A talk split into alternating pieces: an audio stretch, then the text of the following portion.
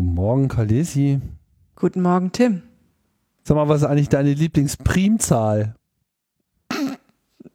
Ja, eins.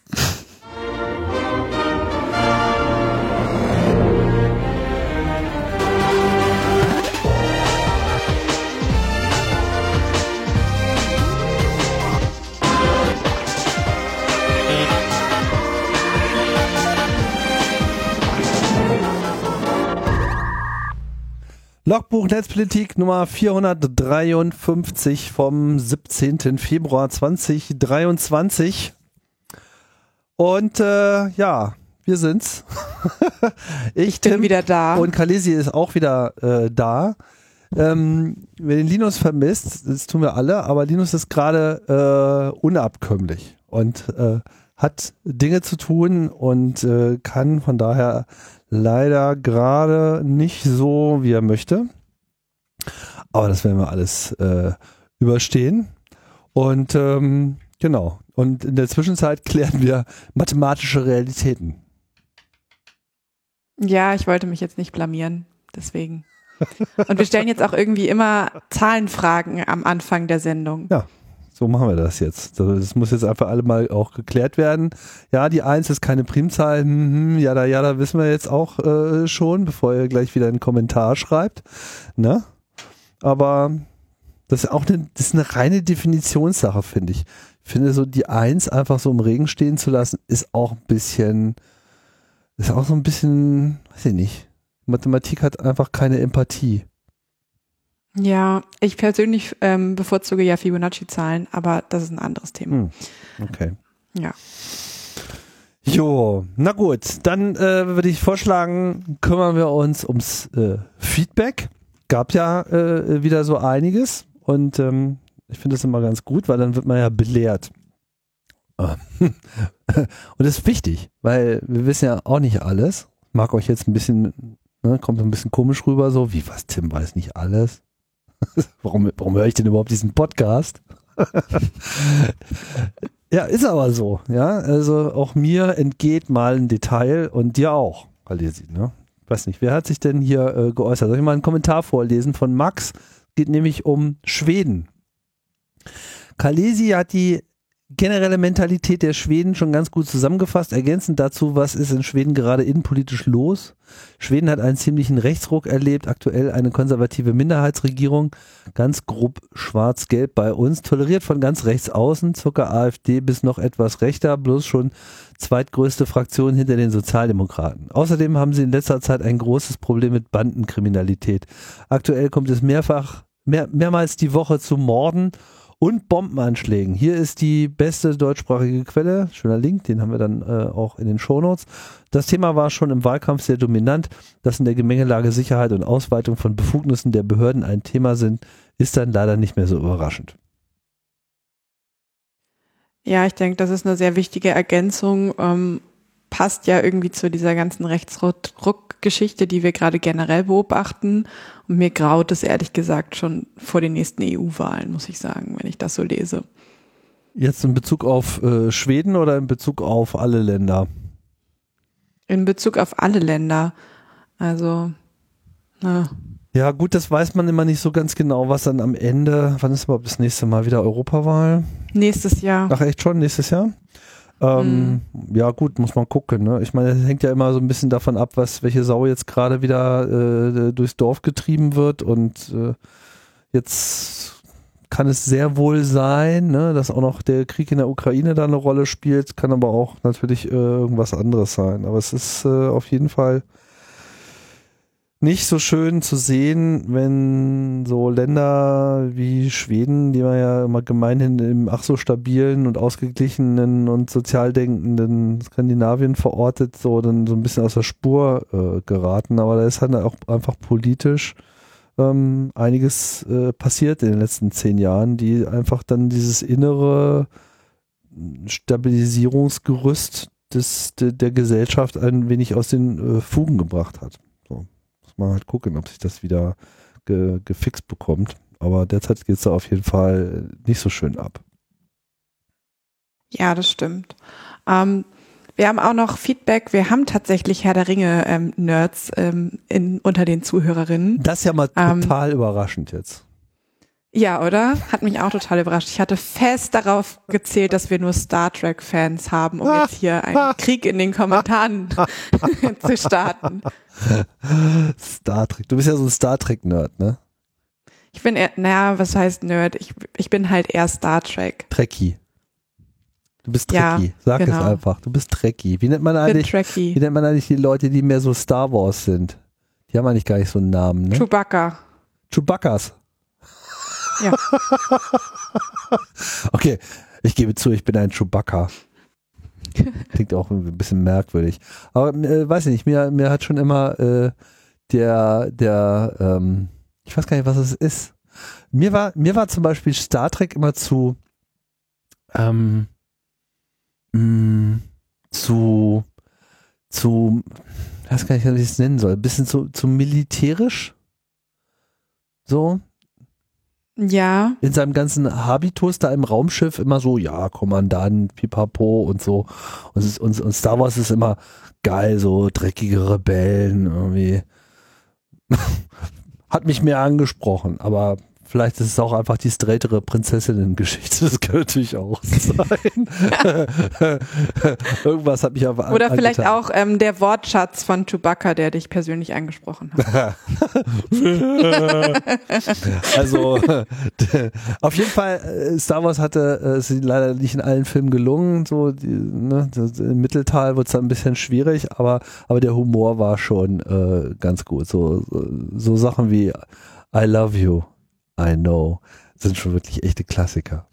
Aber kommen wir zu Herr der Ringe, das ist ja auch ein sehr komplexes äh, System das zu durchschauen mir nie gelungen ist, weil äh, ich im Vorgespräch festgestellt habe, dass ich wahrscheinlich immer noch nicht die vollständige Filmmenge äh, ha konsumiert habe, weil es mehr ist, als ich dachte. Wer wusste, Ja. wer weiß denn schon, dass das ist, also wissen wahrscheinlich wieder alle außer mir, ja, aber ich hatte das nicht so auf dem Zeiger, dass es irgendwie von jedem Film von diesen dreien eine vier Stunden Version gibt, die es natürlich dann auf Blu-ray gibt, warum auch immer. Ja, aber früher war das nicht auf Blu-ray. Also als ich die geguckt habe, war das bestimmt noch auf DVD gefühlt. Ja, das passt doch da gar nicht drauf. Ja, es gab mehrere. Die, musste man dann irgendwie wechseln. Ich erinnere mich da noch dran. Das ist ja wie Unix installieren in den, in den 90ern, wo du mit so einem Diskettenstapel vor deinem Rechner saß und eine Diskette nach der anderen einlegen musstest. Oh. Das ist so ein bisschen so, wie man, wenn man früher Hörspiele auf Schallplatte gehört hat und dann die Schallplatten umdrehen und wechseln musste. Genau. Okay, also der Herr der Ringe, was, was habt ihr falsch gemacht? Ähm, Snoopy hat uns gerettet. Snoopy, genau, ich lese mal vor. Snoopy hier. Da hat Linus Calesi aber ganz knapp gerettet. Die Palantiri wurden von dem größten aller Elbenschmiede, Feanor, geschaffen.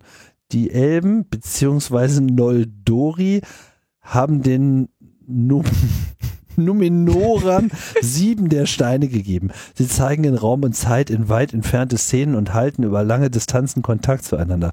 In der Tolkien-Geschichte wurden sie von den Herrschenden benutzt, um die Reiche zu koordinieren und Gefahren abzuwenden.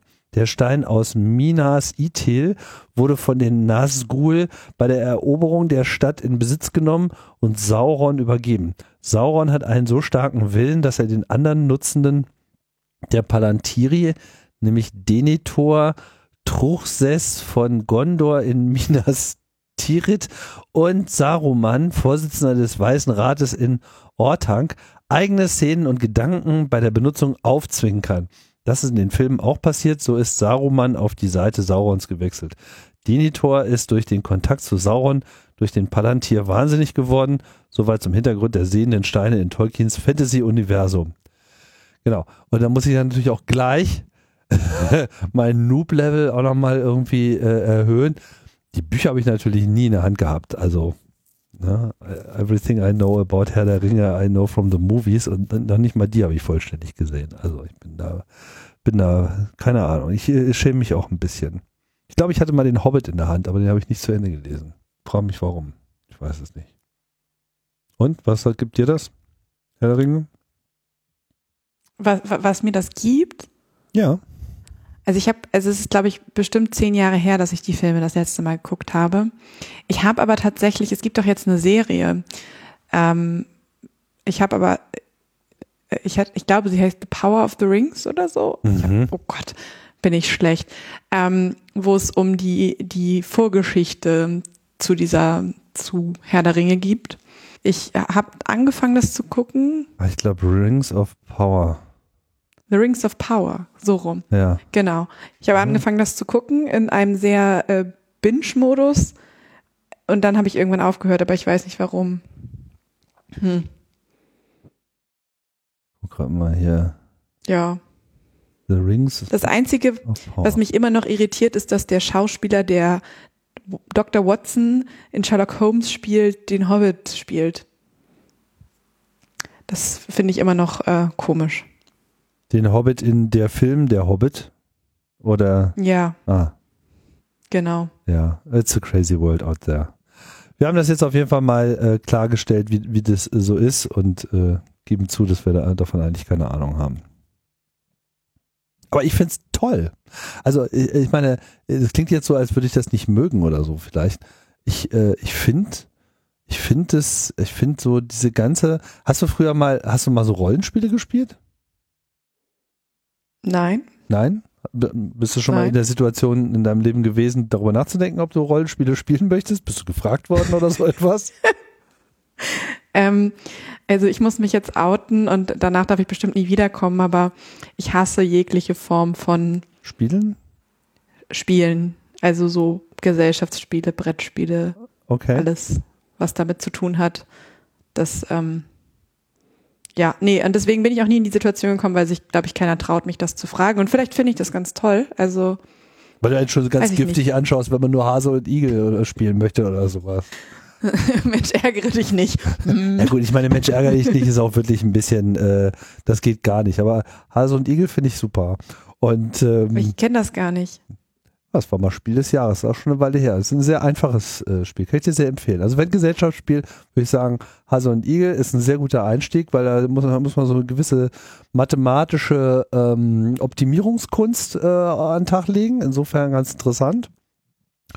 Und äh, was Rollenspiele betrifft, da muss man halt irgendwie, keine Ahnung, also es, das Faszinierende ist, das ist ja eigentlich für, also es ist ja so ein soziales Spiel für Nerds deren Kernkompetenz gemeinhin ja nicht das soziale Spiel ist. Vielleicht ist es deswegen nichts für mich. Ja, aber es funkt, also das kann schon sein, aber trotzdem funktioniert es ja offensichtlich da. Ne? Und äh, kann man sich natürlich auch die Frage stellen, warum eigentlich?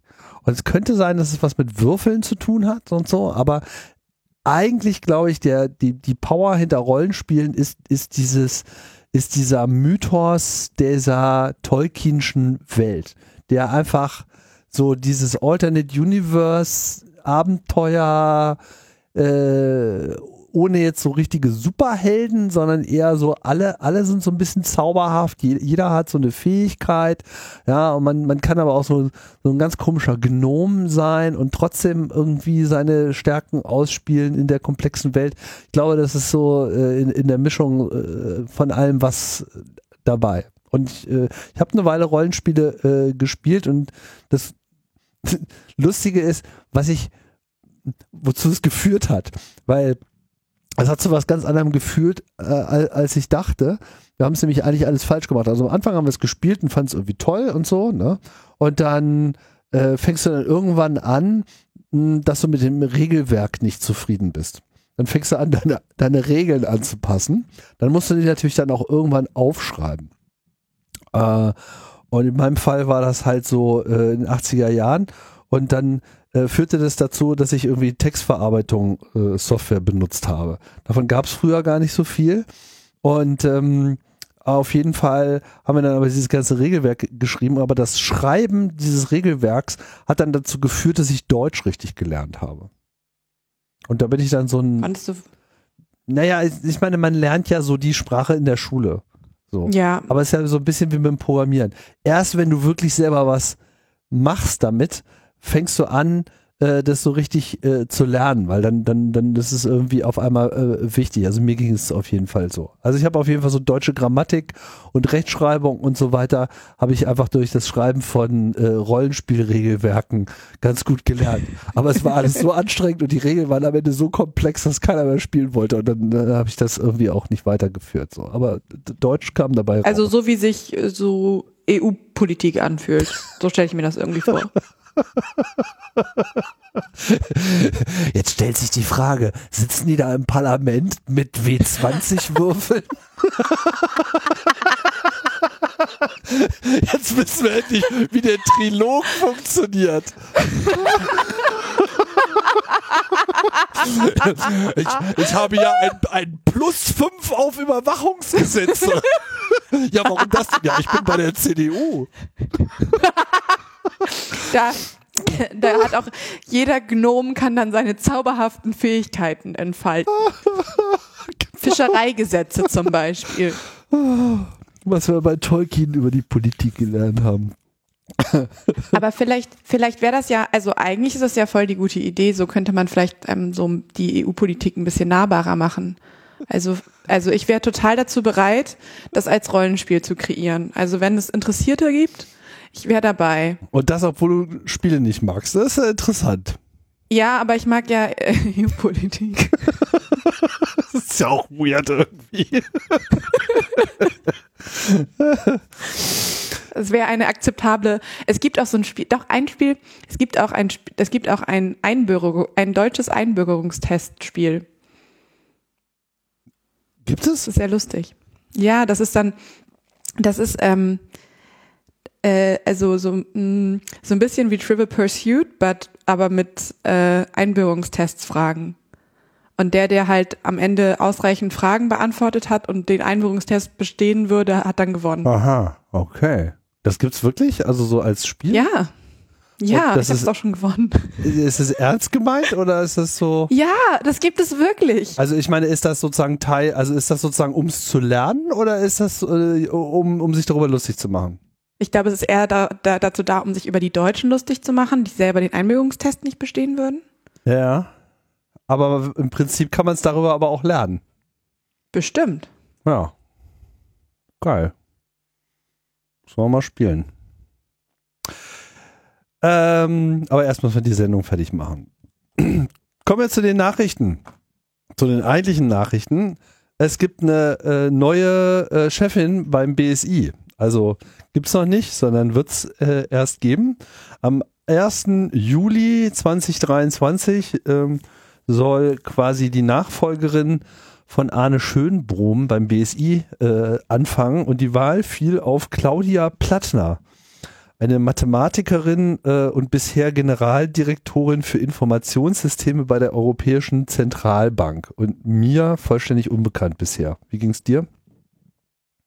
Ja, mir auch. Ich habe dann auch gelernt, dass sie vorher zuständig war für die IT der Deutschen Bahn Hm. oder die Modernisierung der IT. Hm. Aber was ich mich gefragt habe in diesem Zuge, wie viele BSI-Chefinnen gab es eigentlich schon? Weißt du das? Ich würde mal auf keine tippen. Nein, also hm, ja, Chefs und oder Chefinnen. Ach so, wie viele, Also, wie viele? sie ist die wie erste viele, Frau, das weiß Ach ich. so, ja, aber okay. wie viel es insgesamt gab, weil ich habe sehr überrascht festgestellt. Ähm, Ich würde als, mal ähm, tippen, wenige. Drei, vier, fünf? Ich waren die dann alle so lange in, ähm, im Amt. Weiß nicht. BSI gibt es seit 30 Jahren, ne? Mhm. Da müssen eigentlich mehr sein, ne? Ich weiß nicht, sag mir. Hätte ich jetzt auch, ich weiß es nicht. Ach so, du Deswegen, weißt es Ich nicht. dachte, Ah. nee. Ähm, ich konnte es auch nicht so auf die Schnelle rausfinden, deswegen dachte ich, du weißt ja alles, wie du vorhin richtig festgestellt hast. naja, also. Aber was, was, was sehr schön ist, ist, äh, dass in dieser 30 Jahre Pressemitteilung drin steht, Prävention, Detektion und Reaktion. Ähm, fand ich irgendwie eine sehr schöne Sammlung von Wörtern zum BSI. Ähm, aber ja, ich, ich hoffe einfach, dass die Frau Plattner ähm, es besser macht. Und ähm, ich glaube, Netzpolitik hat unter dem schönen ähm, Titel Wünsche an die neue BSI-Chefin ähm, ein paar, paar Echos dazu gesammelt und ähm, mal gucken, ob äh, die gute Frau es schafft, unabhängig vom BMI zu werden. Das wäre eigentlich so die wirklich, eine wirklich interessante Frage. Aber ansonsten hat sie, glaube ich, auch echt gut zu tun. Wir werden sehen. Wir werden sehen. Also du bist aber da äh, zuversichtlich. Ja, ich habe so ein bisschen die Hoffnung, weißt du, so Deutsche Bahn, Zentralbank, das sind jetzt auch nicht so die einfachsten Läden, um mhm. da sich mit der IT zu beschäftigen. Man kann jetzt darüber streiten, wie gut es da mit der IT läuft, aber das ist nochmal ein anderes Thema. Aber ich habe schon das Gefühl, dass die, ähm, dass äh, Claudia Plattner da schon ein bisschen mehr Erfahrung und Einsicht und so mitbringt. Und ich hoffe, dass sie da einfach mal ein bisschen pragmatisch ist und durchgreift und ja, keine komischen Dinger dreht. und sie hat ja auch also wirklich gut zu tun, so diese Überwachungs- und Cyberfantasien, die das BMI ähm, hat, oder diese Vision ähm, ähm, wieder zurückzudrehen. Also die kommt jetzt auch in ihre eigene, um dieses Tolkien-Muster, ähm, in, in ihr eigenes Rollenspiel. Mal gucken, welche Würfel da fallen. ja, genau, mit welchen Fähigkeiten sie da aufläuft. Also ich habe immer nicht so viele Hoffnungen bei solchen äh, Instituten, die sich dann am Ende ja doch so der Leitpolitik äh, fügen müssen. Aber äh, ja, warten wir es mal ab. Ich habe mich äh, gefragt, ob es irgendwas mit Hasso, Plattner und diesem ganzen Kosmos äh, zu tun hat. Und äh, ich habe so den Eindruck, hat es nicht. Ich habe da zumindest keinen Zusammenhang äh, gesehen, weil ich mich gefragt habe, ob wir jetzt sozusagen da so neue Dynastien auf einmal äh, in unsere IT-bezogene Politik bekommen, aber dem scheint nicht so zu sein. Außerdem ist Hasno Plattner ja noch dabei, ähm, Potsdam wieder alt neu zu modernisieren. Hm. Okay, ne, das ist er damit ausreichend beschäftigt. Immerhin gründet er keine Fußballvereine. So was gibt's denn Neues bei der Chatkontrolle? Sag mal. Ja, es ist echt, es ist, es ist wirklich tatsächlich mal ähm, richtig viel passiert und auch so ein paar gute Sachen und ein paar sehr kuriose Sachen. Mhm. Ähm, apropos Fußballverein, hast du es gesehen, dass die Fans von Hertha BSC ähm, beim letzten Spiel gegen die Chatkontrolle demonstriert haben? Äh, mir ist tatsächlich so ein Screenshot irgendwo äh, untergekommen, aber ich habe es nicht im bewegten Bild ja. gesehen, ja. Okay. Ich dachte, vielleicht hast du es im bewegten Bild gesehen. Nee, äh, Bist du nicht auch Fußballfan? Ja, ja, ich habe das irgendwie. Aber nicht von Hertha BSC, aber das fand ich trotzdem äh, ganz gut. Ähm, aber ich äh, habe ich hab nur so ein Bild davon äh, gesehen und äh, nicht genau den Hintergrund. Also ah, der Hintergrund ist klar, also auch in, der, in den Fußballszenen ist natürlich das Überwachungsthema schon lange ein großes Ding. Ne? Also, weil das ja auch äh, so ein Aspekt, der oft übersehen wird. Wir haben so bestimmte Narrative äh, in der Gesellschaft, ne? wo so das Böse wohnt. Und das muss ja nicht unbedingt immer so ein bisschen was mit der Realität zu tun haben. Aber so dieser Assoziation Fußballfans, Hooliganismus, Bedrohung der Gesellschaft, äh, die ist ja sehr verbreitet. Und es gibt ja da äh, in dem Feld schon seit längerem halt äh, entsprechende Karteien bei den bei der Polizei, wo dann eben einzelne Fußballfans ähm, einfach reingepackt werden, weil sie bei irgendwelchen Standardkontrollen erfasst werden. So, ja, zeig mal hier Personalausweis, dann sind die da irgendwie drin. Und das führt dann irgendwann, obwohl denen nie irgendwas vorgeworfen wurde, führt das dann mal dazu, dass sie so äh, Hausverbot erteilt bekommen, ja, oder irgendwo raussortiert äh, werden oder irgendwo nicht hinfliegen dürfen und so, so eine Geschichten. Und dementsprechend ist so die Sensibilität in dem äh, Fußball-Ultra-Bereich für Überwachungsmaßnahmen und Polizeimaßnahmen, die nur so begrenzt von Gesetzen gedeckt sind, beziehungsweise Gesetzesverschärfungen, die genau hier die äh, Fähigkeiten der Polizei weiter erweitern, relativ hoch. Das muss man schon sagen. Ja, genau. Also die, die Fanhilfe ist tatsächlich auch ganz vorne dabei ähm, bei unserem deutschen Bündnis äh, für die Chatkontrolle. Die engagieren sich auch relativ viel im Bereich mhm. ähm, biometrische Massenüberwachung, genau aus diesen Gründen. Und ähm, das kriegt man, finde ich, immer alles gar nicht so mit. Ähm, aber ich wollte eigentlich gute Sachen erzählen. Oh ja. Ähm, also tatsächlich ist es so, es wurden mal wieder Protokolle aus der ähm, Strafverfolgungsarbeitsgruppe im Rat, ähm, also auf EU-Ebene geleakt. Und Deutschland hat sich, obwohl wir noch keine neue Position haben, auf die wir immer noch sehr gespannt warten, tatsächlich mal ein bisschen besser positioniert und auch mal gesagt, so dass sie äh, verschlüsselte Kommunikation dann doch ganz gerne schützen wollen würden. Mhm. Also ähm, Verbesserungen sind durchaus zu erkennen. Also es bleibt abzuwarten, was jetzt in der Position steht und man muss auch sehr realistisch sagen, auch wenn es theoretisch möglich ist, so ein Gesetz im Rat zu kippen, müsste Deutschland, glaube ich, schon sehr viel Werbung machen und sich sehr krass positionieren, damit wir es schaffen, das im Rat zu kippen. Also nur so am Rande. Aber es ist noch was passiert. Erinnerst du dich noch an Ilva Johansen, Tim? Ilva Johansen? Äh, ich bin mir nicht sicher. Wer war das? Also Ilva, die EU-Kommissarin war das. Genau, das ist die EU-Kommissarin, der wir die Chatkontrolle zu verdanken ah, haben. Die war's. Mhm. Und die wird jetzt natürlich langsam ein bisschen nervös, weil irgendwie so Druck steigt und alle sind nicht so wirklich begeistert von ihrem Proposal. Und dann hat sie sich halt mal überlegt, das wäre vielleicht ja ganz gut, mal die Leute in Berlin zu besuchen, die sie so krass kritisieren. Und deswegen war sie tatsächlich letzte Woche in Berlin und hat sich mit Nancy Faeser und Marco Buschmann getroffen. Es gab tatsächlich danach keine Pressekonferenz. Man weiß nicht so genau, was danach gelaufen ist.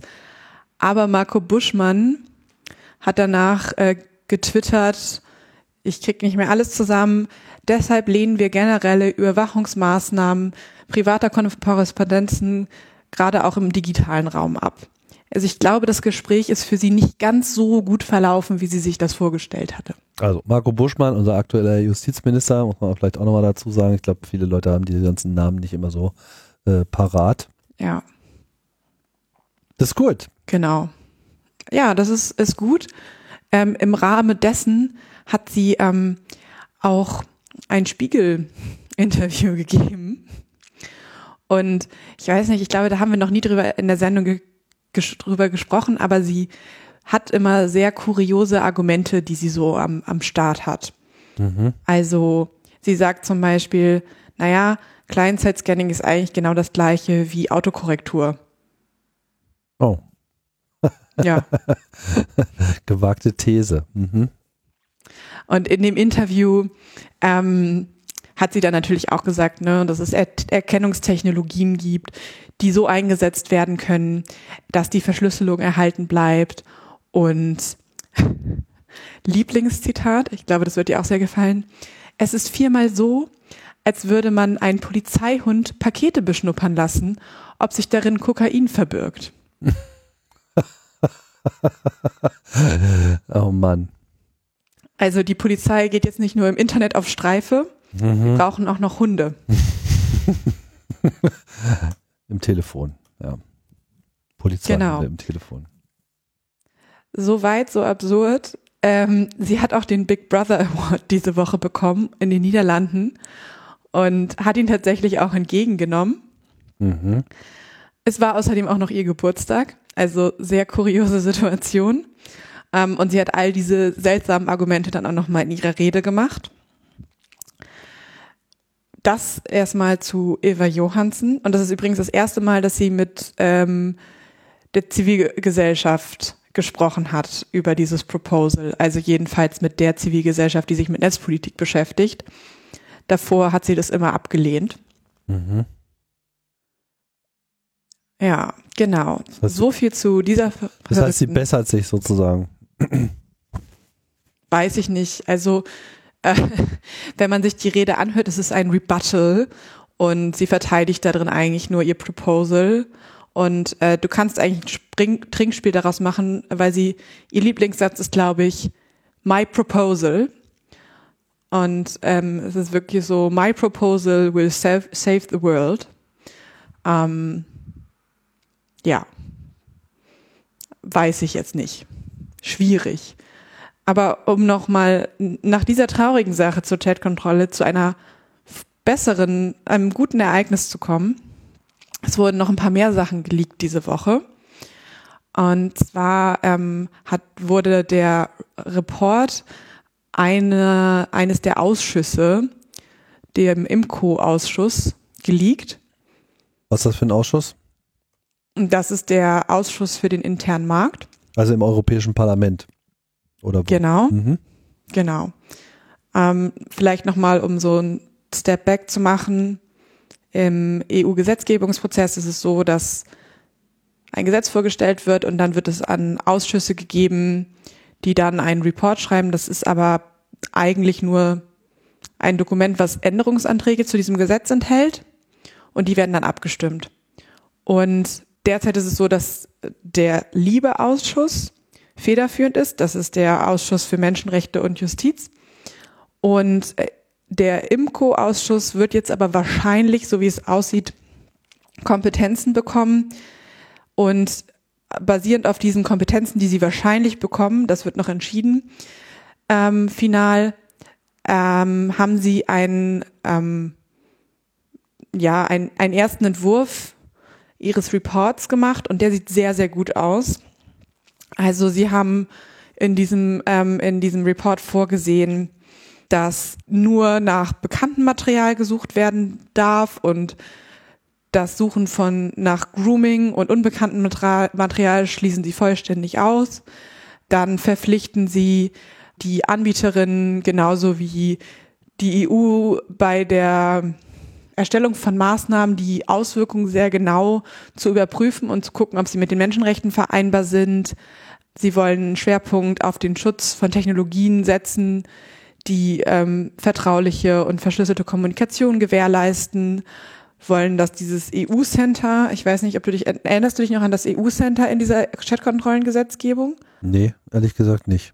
EU-Center für Genau, also in diesem Gesetz steht drin, dass es ein EU-Center geben soll, ähm, was halt sozusagen die, das bekannte Material, ich sag mal, naja, also eine Datenbank an bekanntem Material vorhält, aber auch Technologie zur Verfügung stellt, mit dem man Material finden kann. Und das so, Problem bei quasi so diesem ana ana analog, wie das die Amerikaner machen. genau, analog zum NICMAC, Genau. so heißt es in Amerika. Mhm. Ähm, aber das Problem dabei war, dass das halt bei Europol angegliedert werden Hm. sollte. Okay. So, das heißt, das wollen sie auch ausschließen, diese Angliederung. Und äh, sie streichen tatsächlich auch Altersverifikationen ähm, komplett. Mhm. Ähm, und ähm, sie wollen auch Mechanismen implementieren, die Benutzer auch aus, ausreichend informieren, ähm, was da jetzt eigentlich passiert. Also es sieht alles sehr, sehr gut aus, was die da gemacht haben. Mhm. Und ähm, das Einzige, wora, wo sie nicht ran konnten, weil das erinnerst du dich vielleicht auch noch, ähm, ist dieses ganze Thema Netzsperren. Das liegt leider halt nicht in deren Kompetenzbereich, deswegen konnten sie es halt auch nicht streichen. Aber es sieht sehr, sehr gut aus und ich hoffe, hoffe wirklich, dass die anderen Ausschüsse sich daran ein Vorbild nehmen. Die haben jetzt hier sehr stark vorgelegt und man da den schlimmen Kram rausbekommt. Also alles.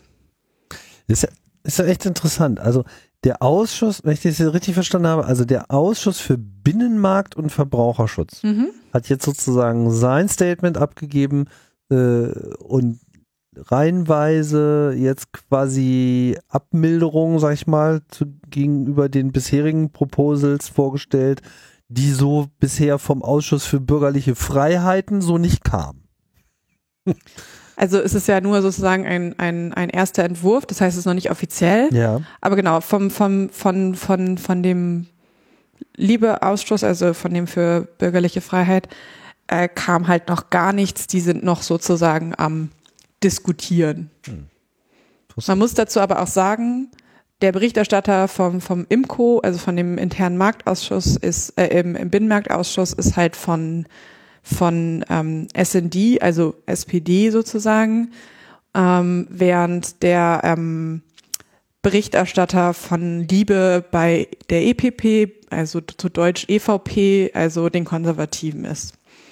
Ist halt nicht so verwunderlich, dass die jetzt da nicht vorstürmen unbedingt oder da ein bisschen zögerlicher sind. Hm. Alright. Übrigens muss ich dich äh, korrigieren. Das war nicht Hertha BSC.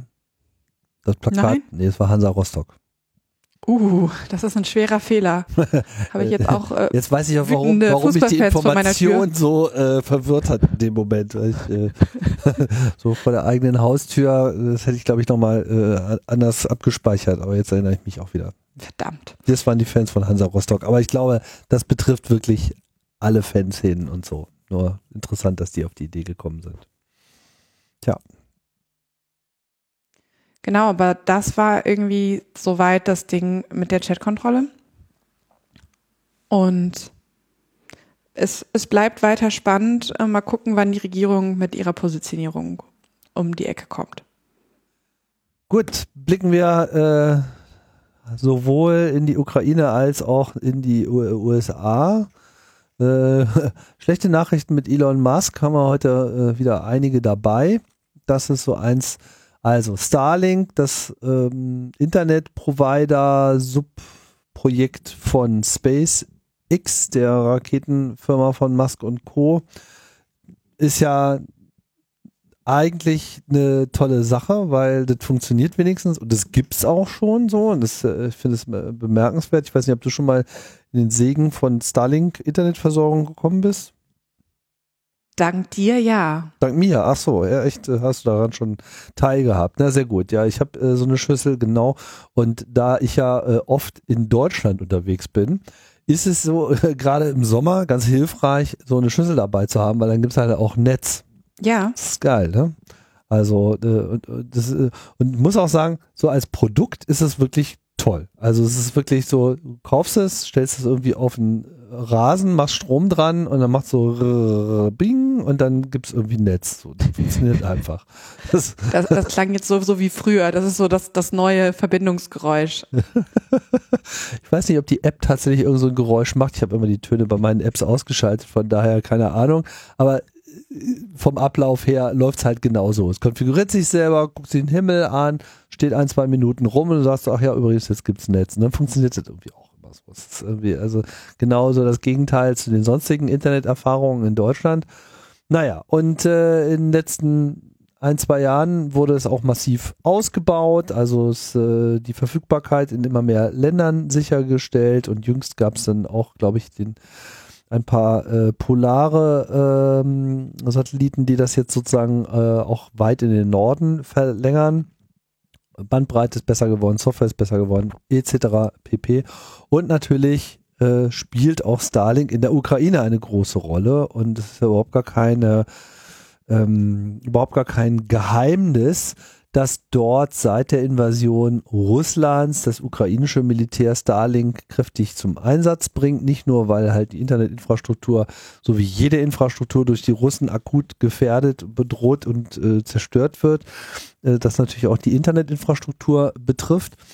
Ähm, aber natürlich ist es auch an der Front ein hilfreiches Tool, ähm, die Ukraine setzt Software ein, die so quasi ihre ganzen militärischen Aktivitäten an der Front so äh, koordiniert, so wie ja, sowieso Miet-Taxis. Ja, das heißt, Ziele werden oder Lieferdienste. Ja? Also Ziele, Ziele werden ausgemacht. Es gibt halt irgendeine Intelligence, wo ein Angriff stattfindet, wo es irgendeine Truppenkonzentration gibt, wo irgendwelches Militärgerät äh, rumsteht, was auch immer.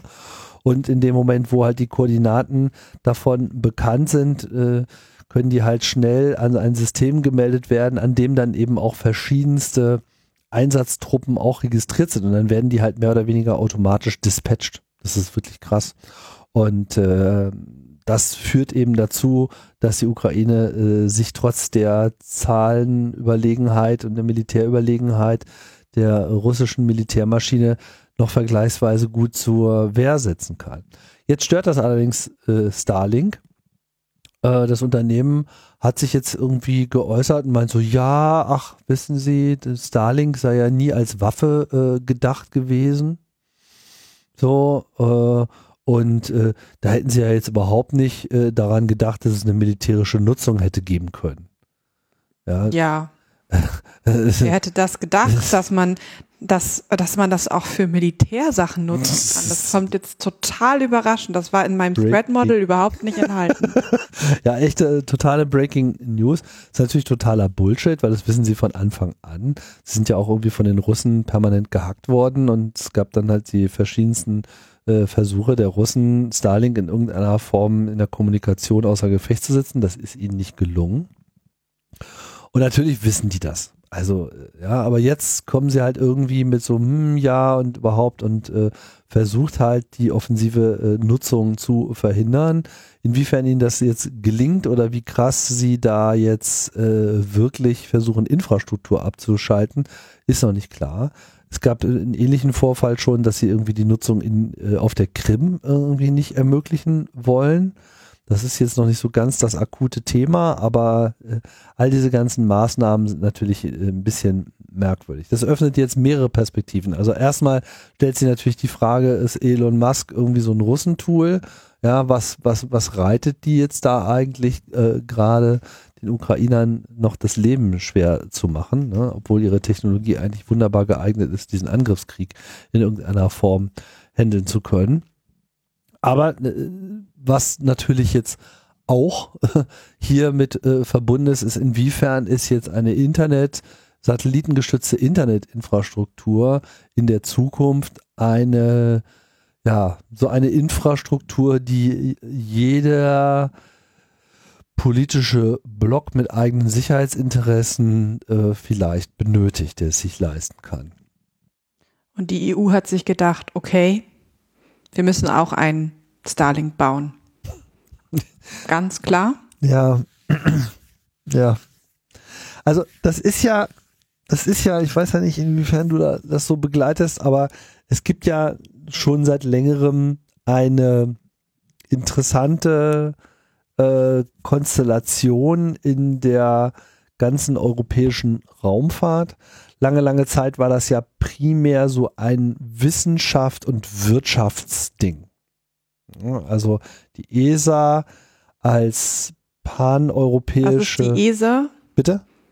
Die European ESA? Space Agency. Das ist so quasi das Äquivalent zur NASA.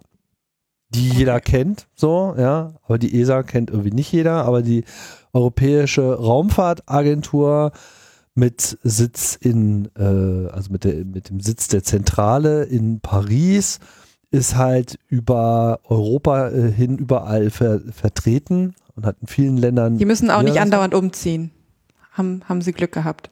Die müssen nicht, nein, die müssen nicht umziehen. Also die ESA hat so mehrere sehr große Niederlassungen, eine sehr große äh, bei Rom, in Italien, in äh, Spanien, in in, in, in Paris eben die Zentrale, das Raumfahrtkontrollzentrum in, in Darmstadt, das sind so die großen, ja, äh, und, und das Esreden, also das Technikzentrum in, in Holland, das sind so die großen Niederlassungen. Und dann gibt's natürlich quer über Europa verteilt überall noch weitere Aktivitäten. Und das ist ja äh, ein Erfolgsmodell eigentlich, kann man sagen. Also die ESA hat in den 70er Jahren noch äh, klein angefangen und war eigentlich noch gar nichts und hat dann mit dem Ariane Raketenprogramm es eigentlich geschafft, zu so einem Global äh, Player zu werden, weil es einfach die lange, lange Zeit die zuverlässigste Launcher-Kapazität war, so im äh, ganzen Raketenbereich. Die Amerikaner hatten so ihre Probleme, die Russen auch.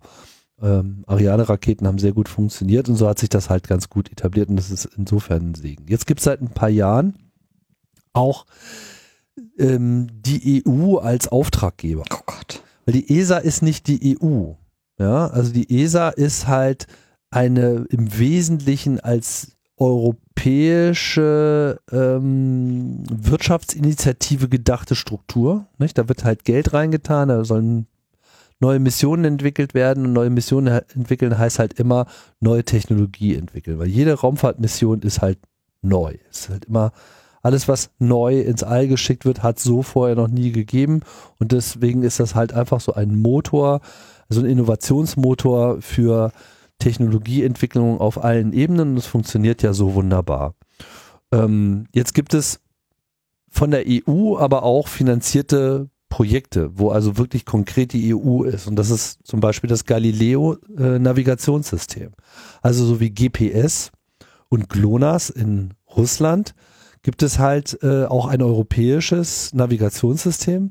Ja, wir sagen natürlich, so wie wir immer alle NASA kennen, kennen wir alle irgendwie GPS, weil das war als, als erstes da und das äh, benutzen irgendwie alle. Wobei man heute schon gar nicht mehr genau sagen kann, welches der Systeme denn jetzt ein Telefon gerade wirklich äh, nutzt. Ja, also ob da nicht schon auch die Galileo-Fähigkeit genutzt wird oder die GLONASS-Fähigkeit genutzt wird, wenn ein GPS in irgendeiner Form gerade mal nicht verfügbar ist. Und das ist halt von der EU beauftragt. Das sind also sozusagen äh, konkrete EU-gebundene äh, Projekte, genauso wie das Copernicus-System, was halt auch so ein, so ein ähm, Weltbeobachtungssystem ist, nicht ein Überwachungssystem, sondern eben sowohl für äh, also Umweltbeobachtung auf der einen Seite, aber eben auch so äh, Katastrophenbeobachtung. Ne? Das ist also, was weiß ich, wenn es halt große Flüchtlingsbewegungen gibt, du willst ja Daten haben, du willst ja wirklich auch wissen, ah, okay, hier sind Tausende Zehntausende oder Hunderttausende Leute vielleicht gerade auf der Flucht, ja, oder Hungersnöte, äh, Regenkatastrophen, Erdbeben, jetzt gerade die Situation in der Türkei. Da kannst du davon ausgehen, dass diese ganzen Copernicus-Satelliten äh, halt äh, hochgradig wichtige Informationen liefern, weil die das einfach extrem gut beobachten können und es halt nicht nur so ein, zwei Satelliten gibt, sondern eine ganze Armada aus spezialisierten Beobachtungssystemen. Und diese ganze Frage nach. Beobachten die da dann unterschiedliche, also unterschiedliche Sachen oder alles das, alle das gleich, also die unterschiedliche Funktionalitäten?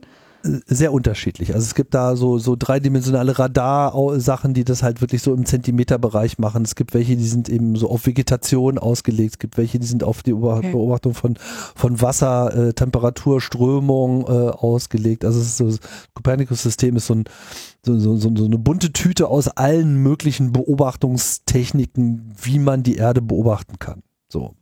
Und ähm, das, das äh, ist auch sehr interessant, weil dort alle Daten als Open, Open Data anfallen. Also das ist sozusagen alles öffentlich verfügbare Information. Man kann sich auf diese Daten einfach stürzen. Da gibt es mehr Daten, als ausgewertet werden. Ne? Es gibt bloß zusätzlich eben auch noch ein paar spezialisierte Zentren, die eben konkrete Auswertungen machen. Also sowohl natürlich die Wissenschaft, aber eben zum Beispiel auch so eine Katastrophen. Äh, Meldezentren etc. Also wenn wirklich sowas ist jetzt wie dieses Erdbebengebiet in der, äh, also das Erd, äh, Erdbeben in der äh, Türkei, dann kannst du davon ausgehen, dass da sofort Alarm ist und dann äh, innerhalb weniger Stunden werden dann eben diese Daten dort ausgewertet und dann wissen die ganz genau, wie viele Zentimeter sich da die Erde verschoben hat, welche Gebiete jetzt konkret davon äh, betroffen sind, wo es Feuer gibt und so weiter. Also das sind alles solche Sachen, die da rauskommen. Aber das, warum ich das jetzt erwähne, ist, dass einfach die EU hier dahinter steht, dass, dass die das sozusagen als kritische Infrastruktur der Europäischen Union ansieht, entsprechend auch finanziert und betreibt wie eben auch das Navigationssystem, weil wenn man ein eigenes Navigationssystem hat, dann kann einem das nicht abgeschaltet werden. Und jetzt stelle man sich mal vor, Europa hätte so etwas wie Starlink jetzt auch im Fall der, äh, des Überfalls der U Ukraine. Ne? Haben wir aber nicht. Jetzt wollen sie sowas bauen. Es gibt da auch ein entsprechendes Projekt, das heißt irgendwie Iris hoch, nein, nicht Iris, Iris hoch zwei. Und ähm, komischer Name allein schon, wurde von dem äh, Thierry äh, Breton. Breton, der hat, äh, das ist der auch der Mensch, der ähm, äh, Netzneutralität blöd findet. so am Rande. Ja, genau. Also der EU-Kommissar für Binnenmarkt und äh, Dienstleistungen, der hat das irgendwie groß äh, verkündet, dass das jetzt irgendwie kommen soll. Und ja, und jetzt tun sie irgendwie so, als ob Europa demnächst ein eigenes Starlink hat. Ne? Ja, vor allen Dingen sagen die, dass sie das bis 2024 operational bekommen wollen. Das finde ich ganz schön ambitioniert. Also, First Services sollen operational sein 2024 und irgendwie das komplette System soll 2027 stehen. Ich kann da auf jeden Fall eins zu sagen, das wird auf gar keinen Fall passieren. also, was, was ist denn wahrscheinlicher, Tim? Dass wir Breitbandausbau in Deutschland also kriegen, so, so richtig, oder dass wir ein europäisches Starlink bekommen? Ich meine, das würde ja vielleicht den Breitbandausbau auch lösen. Haha. Also ich glaube, dass jedes Weltereignis in der Lage ist, den Breitbandausbau in Deutschland zu überholen. Das, äh, da habe ich, wie ich schon mehrfach betont habe, keine Hoffnung. Ja, keine. Das Ding ist durch. Deutschland wird es nicht hinkriegen. Ja, Faxgerät forever. Aber das hier ist auch. Aber die haben sie doch jetzt abgeschaltet. ja, ja, von wegen. Die haben überall geheime Räume, wo die weiter betrieben werden. Ja. so Suchtstationen, weißt du, wo dann die Beamten hingehen können. Ich habe da, hab da Fotos gesehen im Internet. nee, also es gibt dann verschiedene Probleme damit. Also erstmal bis 2024 kriegen die überhaupt gar nichts auf die Kette, weil diese Technologie existiert in dem Sinne noch überhaupt nicht. Ja, da, du müsstest eine Produktionsstraße haben, wo, also wenn man sich mal Starlink nochmal genauer anschaut, was das ist, ja, das ist eine Konstellation mit Tausenden von Satelliten, die quasi äh, im industriellen Maßstab gefertigt werden. So eine Produktionsstraße existiert in Europa überhaupt nicht. Und auch diese Satelliten existieren so in der Form noch überhaupt nicht. Und das scheint ja auch gar nicht das Ziel zu sein. Das Ziel ist hier im Prinzip so etwas Ähnliches zu bauen, aber in sehr viel geringerer Kapazität, was sicherlich nicht in der Lage ist, uns irgendwie auf dem Campingplatz Internet anzubieten. Sondern was quasi für, das deute ich jetzt mal so, militärkritische äh, Grenz Einheiten, Frontex so etwas in der Kategorie äh, so etwas oh, bereitstellen ja. könnte. Ja. Das, äh, das ist durchaus vorstellbar. Aber allein die äh, Kapazität, das äh, ins All zu bekommen, so eine Konstellation, abgesehen davon, dass du natürlich jetzt hier nicht nur die Satelliten produzieren musst, sondern das muss dann irgendwie auch noch alles funktionieren, geplant werden und das muss dann vor allem auch noch alles gelauncht werden. Dazu bräuchtest du also auch eine entsprechende Launch-Kapazität und das ist halt derzeit ein echtes Problem, weil einfach Europa leider äh, das Ariane-System ziemlich heruntergewirtschaftet hat in den letzten zehn Jahren. Ja, also es war mal das zuverlässigste System oder zuverlässigste Startplatz überhaupt auf der Welt. Mittlerweile ist das äh, ist der Pokal wieder in den USA und zwar bei SpaceX gelandet, die alle zwei Wochen irgendwie eine Rakete hochschicken. Alle zwei Wochen, da träumen die davon in Kuru. Die sind froh, wenn sie irgendwie jetzt gerade mal alle drei Monate irgendwie eine Rakete hochbekommen. Und jetzt ist ihnen äh, zuletzt äh, tatsächlich mal eine abgestürzt, eine Vega-Rakete. das gab es so vorher auch noch nicht. Und dazu kommt noch, dass der dritte Startplatz in Kourou war halt von den Russen bedient worden mit einer für den Startplatz angepassten Sojus-Rakete. und das liegt natürlich jetzt auch alles komplett brach. Also das ist sozusagen, es gibt einfach überhaupt gar nicht diese Launcher-Kapazität. Am Ende müssten die Amerikaner die europäischen Satelliten hochschicken. Naja, also das wird man dann alles nochmal sehen, aber das ist äh, bisher auf jeden Fall nochmal dünne. Allerdings, die Debatte, die halt im Raum steht, ist, so, ist Internet eigentlich eine, eine, eine kritische Infrastruktur? Und was sagen wir dazu? Ja, schon. Kann man so sagen. Aber wir leben schon so lange mit schlechtem Internet, dass wir da relativ gut drauf vorbereitet sind.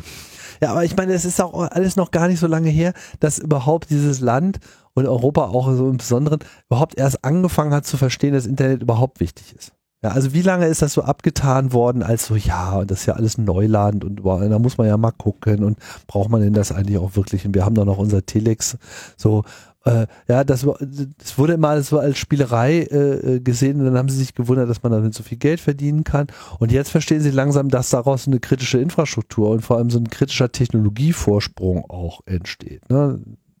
QN-AI-Debatte, so, das kommt natürlich jetzt hier auch nochmal mit rein, aber eben was reine Infrastruktur betrifft, ist das eben jetzt auch schon ein, ein ganz wichtiges Ding. Und jetzt wird es auf einmal auch militärisch wichtig. Ja, das, das, das ist sozusagen äh, das, was jetzt äh, allen gerade klar zu werden scheint, aber es wird halt noch eine Weile dauern, bis wir da Lückenschluss betreiben können, weil die einzigen großen Contender, die derzeit äh, unterwegs sind, sind halt neben SpaceX äh, Amazon.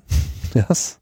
auch dann eine Infrastruktur. Also das Kuiper-System ist im Prinzip die, die, gleiche Idee wie äh, Starlink und OneWeb, äh, was ein britisches Unternehmen ist. Das ist zwar im Prinzip Europa, aber halt jetzt nicht so Europa, wie die EU das gerne hätte. Ne? Ja. ja. Naja, und wir haben es ja auch in der EU immer wieder mit Leuten zu tun, die Internet generell nicht verstanden haben. Deswegen bin ich da auch jetzt nicht so optimistisch. Gucken wir ähm, mal. Ja, ja, das dazu. Und Elon Das Musk, dazu? Elon Musk soll, soll einfach mal die Fresse halten. Der Typ, der geht mir einfach so dermaßen auf den Senkel.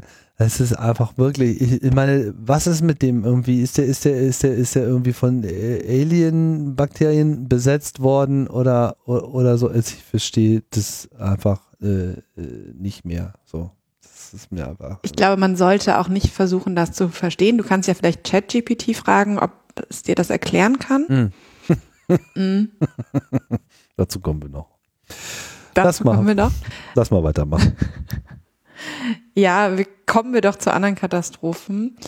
Ähm, die letzte Generation, äh, das sind die Menschen, die sich an ähm, Straßen kleben. Ich weiß nicht, was machen die sonst noch so. Also auf jeden Fall sehr krasse Protestform, würde ich sagen.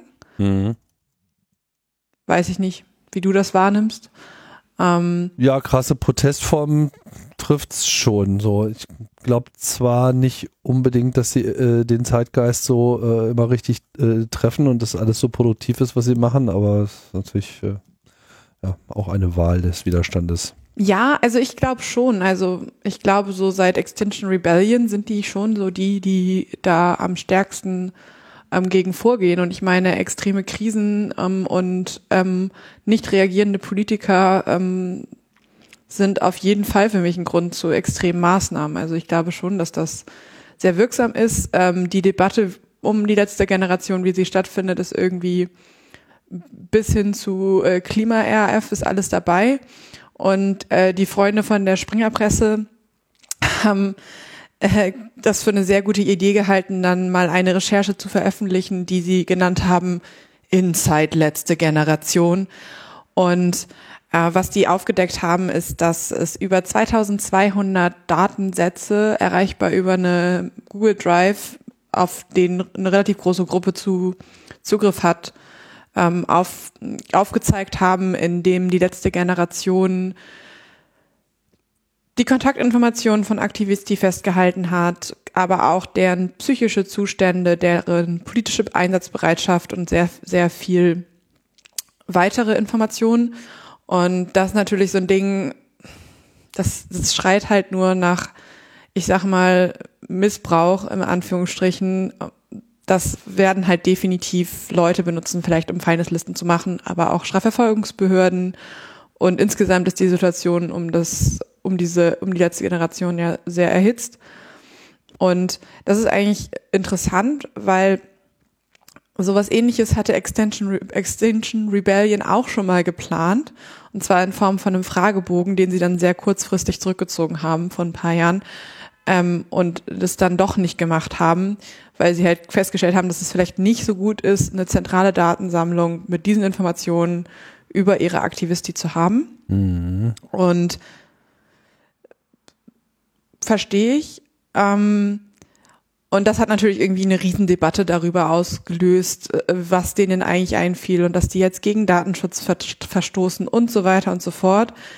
Ähm, ich glaube auch da, ich, ich sage das immer, ich, ich habe immer so ein bisschen das Gefühl, dass wir irgendwie so die Hacker und auch alle anderen Bewegungen vielleicht noch mal ein bisschen mehr zusammenarbeiten müssten und ähm, wir also ich habe das Gefühl, dass einige Bewegungen einfach nicht die Kapazitäten haben, sich zu überlegen oder sich damit zu beschäftigen, was für so eine technische Infrastruktur sie sich da jetzt hinstellen müssen oder was sie machen müssen, um ordentliche OPSEC zu machen und so weiter. Und ähm, ich glaube auch nicht, dass das deren Expertise sein muss, aber ich glaube, dass wir jetzt vielleicht sogar die Expertise hätten, um denen dabei zu helfen. Ähm, das glaube ich, ist, das ist für mich von, von mir aus so ein Wunsch. Aber um nochmal auf die letzte Generation zurückzukommen, ähm, ich, ich finde das sehr krass, wie die jetzt äh, für dieses Ding angegangen werden und das sehr stark individualisiert wird.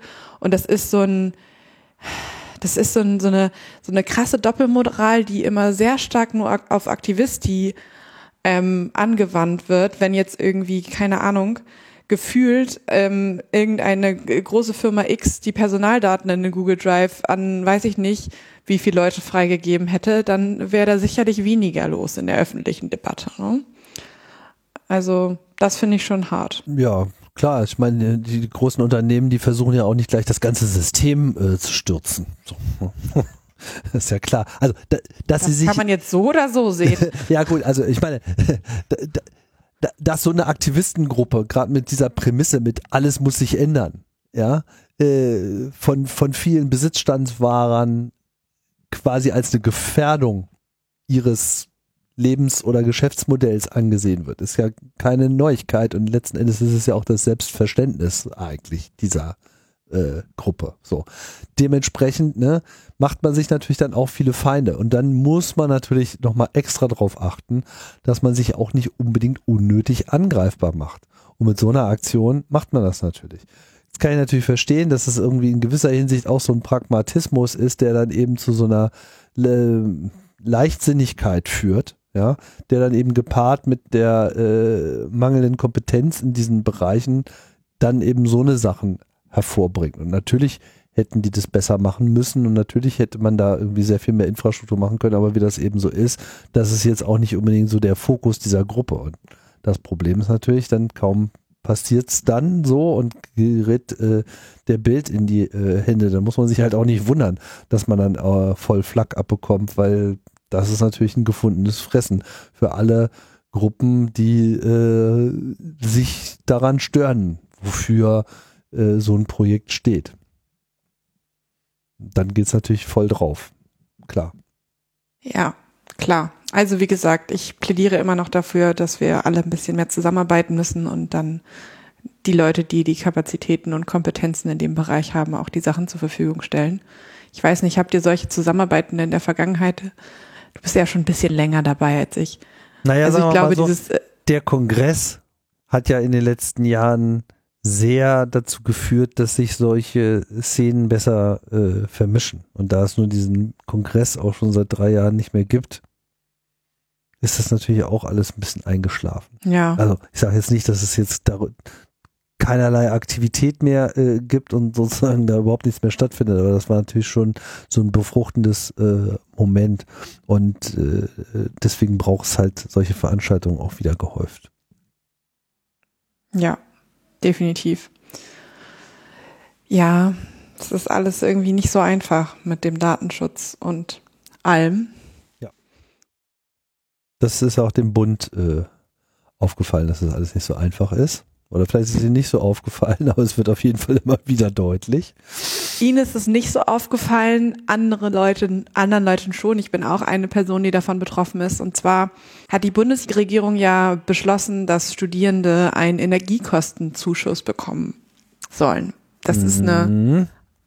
Einmalauszahlung von 200 Euro. Und die muss man natürlich auch beantragen. So. Und wie das so ist, Bildung ist ja eigentlich Ländersache.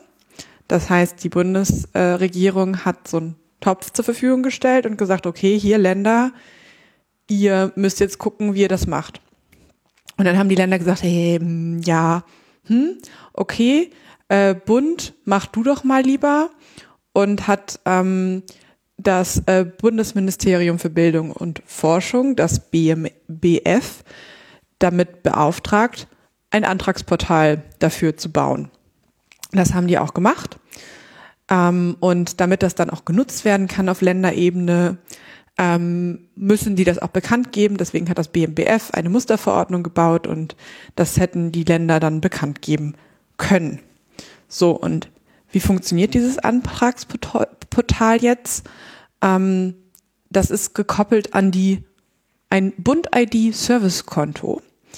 Und ähm, das Servicekonto oder diese Bund-ID ist so ein ähnlicher Service wie die D-Mail, Weil?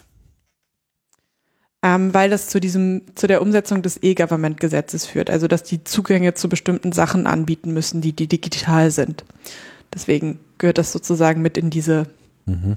Familie der Dinge, die der Bund, die, die, die der Bund gemacht hat. Und äh, kann man sich aber so vorstellen wie Login with Google. Also man kann sich so eine Bund-ID beantragen und kann das dann zum Einloggen benutzen. Und bei diesem Antragsportal ähm, braucht man eine Bund-ID oder eine Elster heißt das auch ID? Ich weiß gar nicht, wie das funktioniert mit diesen Elster-Sachen, aber du bist ja äh, Buchhaltungsexperte, du weißt das? Ja, also ein Elster-Zertifikat ist äh, das sozusagen. Also du brauchst halt quasi eine ähm, steuerbezogene Legitimierung und die drückt sich dann in der Regel in der Zuteilung eines Zertifikats äh, aus, mit dem man sich dann einloggt. Ja, also es gibt verschiedene Möglichkeiten. Okay, was ist das für ein Zertifikat? Na, so eine Zertifikatsdatei, äh, wobei du auch bei Elsa dich äh, über verschiedenste andere Wege einloggen kannst. Also es gibt da jetzt irgendwie auch irgendeinen neuen Kram mit irgendwie QR-Code-Login und irgendeiner komischen Elster Secure äh, App. Das habe ich noch nicht ausprobiert. Das klingt ganz furchtbar. Man kann theoretisch sich auch mit seinem Personalausweis äh, einloggen, mit der tollen Ausweis-App 2. Ein Name, für den sie gestraft gehören, mehrfach. Aber warum, warum heißt, heißt die eigentlich so, weil sie den Namen, den anderen Namen nicht mehr bekommen haben? Ich glaube, also ich weiß es nicht mehr so ganz, also warum, das kann ich dir nicht wirklich erklären, weil das kann einfach, das ist einfach das, das, also das, allein dafür gehört irgendjemand geteert und gefedert. Ja, also ich meine, ich meine mich zu erinnern, dass es irgendwie tatsächlich mal eine Ausweis-App gab und die dann gelöscht wurde und dann haben sie eine andere in den App Store geladen und die hieß dann zwei, weil die andere war ja schon weg, also irgend so ein Dusselkram, so. Und jetzt kann man es irgendwie nicht mehr ändern, weil es steht ja überall. Ne? Aber es gibt sozusagen verschiedenste Möglichkeiten, sich gegenüber Elster äh, auszuweisen. Wie viel davon verwendet wird, ich würde mal vermuten, der Großteil der Leute benutzt einfach das ganz normale, die ganz normale Zertifikatsdatei. Da muss man sich dann einmal mit seiner Steuernummer anmelden und dann kriegt man das quasi an seinen beim Finanzamt gemeldeten Ort per Post geschickt. So ein Ja, du darfst, und dann musst du das eingeben und dann wird kannst du deine Zertifikatsdatei runterladen und ja, ist alles ein bisschen äh, elend, aber zumindest funktioniert es. Okay. Gut. Also diese Option gibt es auf jeden Fall auch. Ähm, und das hat relativ viele Probleme, also unabhängig davon, dass die, ähm, dass das User Interface ein bisschen broken ist und dass das alles mega seltsam an, aussieht und ähm, so, also das ist so eine Sache, aber das ist jetzt bei so Projekten der Bundesregierung nicht so überraschend. Ähm, aber eigentlich ist es halt so, du kannst, also es gibt keine andere Möglichkeit außer Bund-ID oder dein Zertifikat, ähm, das Ding zu beantragen. Und wenn, ähm, und ich glaube auch noch mit der Ausweis-App 2, aber dann auch noch mit irgendeinem, ich, ich krieg's nicht mehr zusammen, es ist auf jeden Fall relativ, also es geht eigentlich nur mit einem elektronischen Identitätsnachweis. Mhm. Äh, was ja eigentlich für so ein deutsches Ding relativ spannend ist, weil normalerweise ist das ja auch manchmal ein bisschen andersrum. Ähm, heißt aber für alle Leute, die irgendwie keine Papiere haben oder was auch immer, kein NFC-fähiges Gerät oder, oder, oder, schwierig. Und das nächste Problem, was wir haben, ist natürlich, dass wir jetzt so, ein, so ein, eine riesen Datenbank bauen. Weil das BMBF hat zwar dieses Antrag, hat dieses Antragsportal gebaut, hat aber jetzt nicht gesagt, okay, jedes Land hat seine Datenbank, so wie es ja eigentlich wäre, wenn die Länder das selber regeln, sondern die sammeln jetzt sozusagen alle diese Anträge an einer zentralen Stelle. Und das ist natürlich eigentlich ein Verstoß gegen die Datenschutzgrundverordnung, die wir da haben.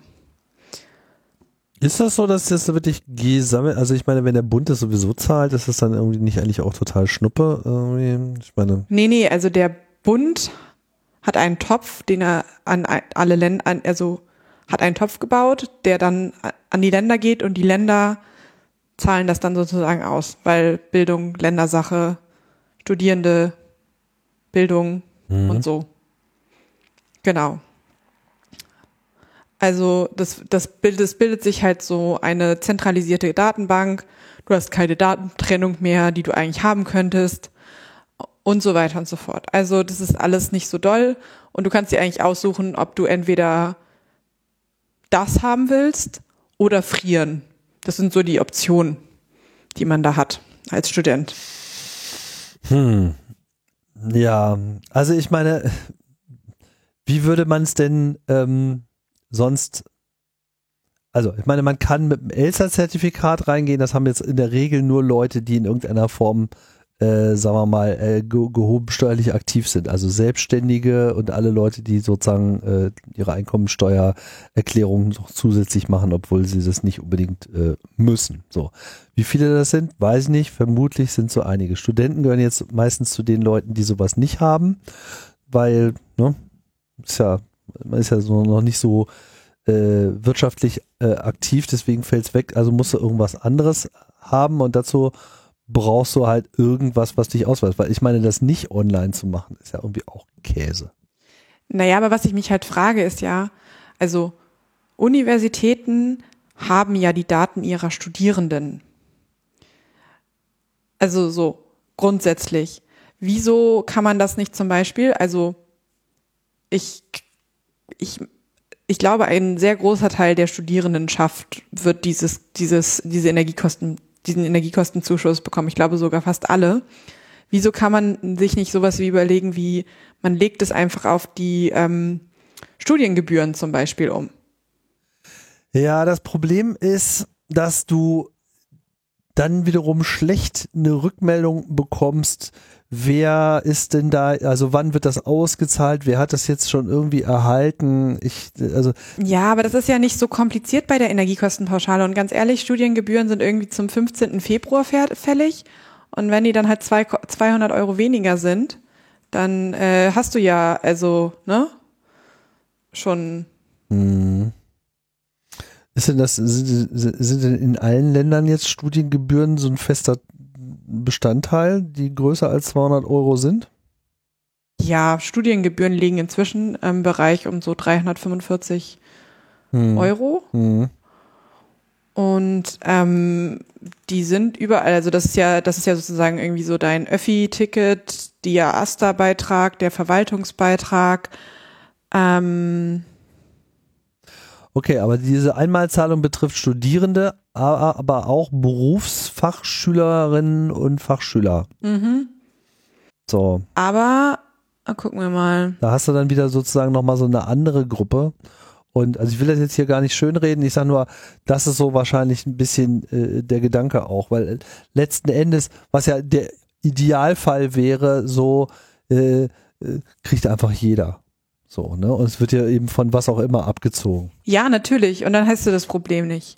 Ja. Genau, aber so jeder ist halt auch schwer zu äh, definieren und ich weiß jetzt auch nicht, ob diese Einmalzahlung dann wieder pro Haushalt ist oder wirklich pro Person. Also es ist wahrscheinlich dann irgendwie haushaltsbezogen. Also wir sind einfach generell digital zu schlecht aufgestellt, um solche Sachen mal eben zu wuppen. Ich meine, auf der anderen Seite jetzt für Leute, die Angestellte sind, da ist es dann eben quasi einfach äh, über den normalen Gehaltsapparat äh, abgewickelt worden, ne? über Lohnsteuer etc. Darüber erreichst du ja dann sozusagen auch die meisten Leute.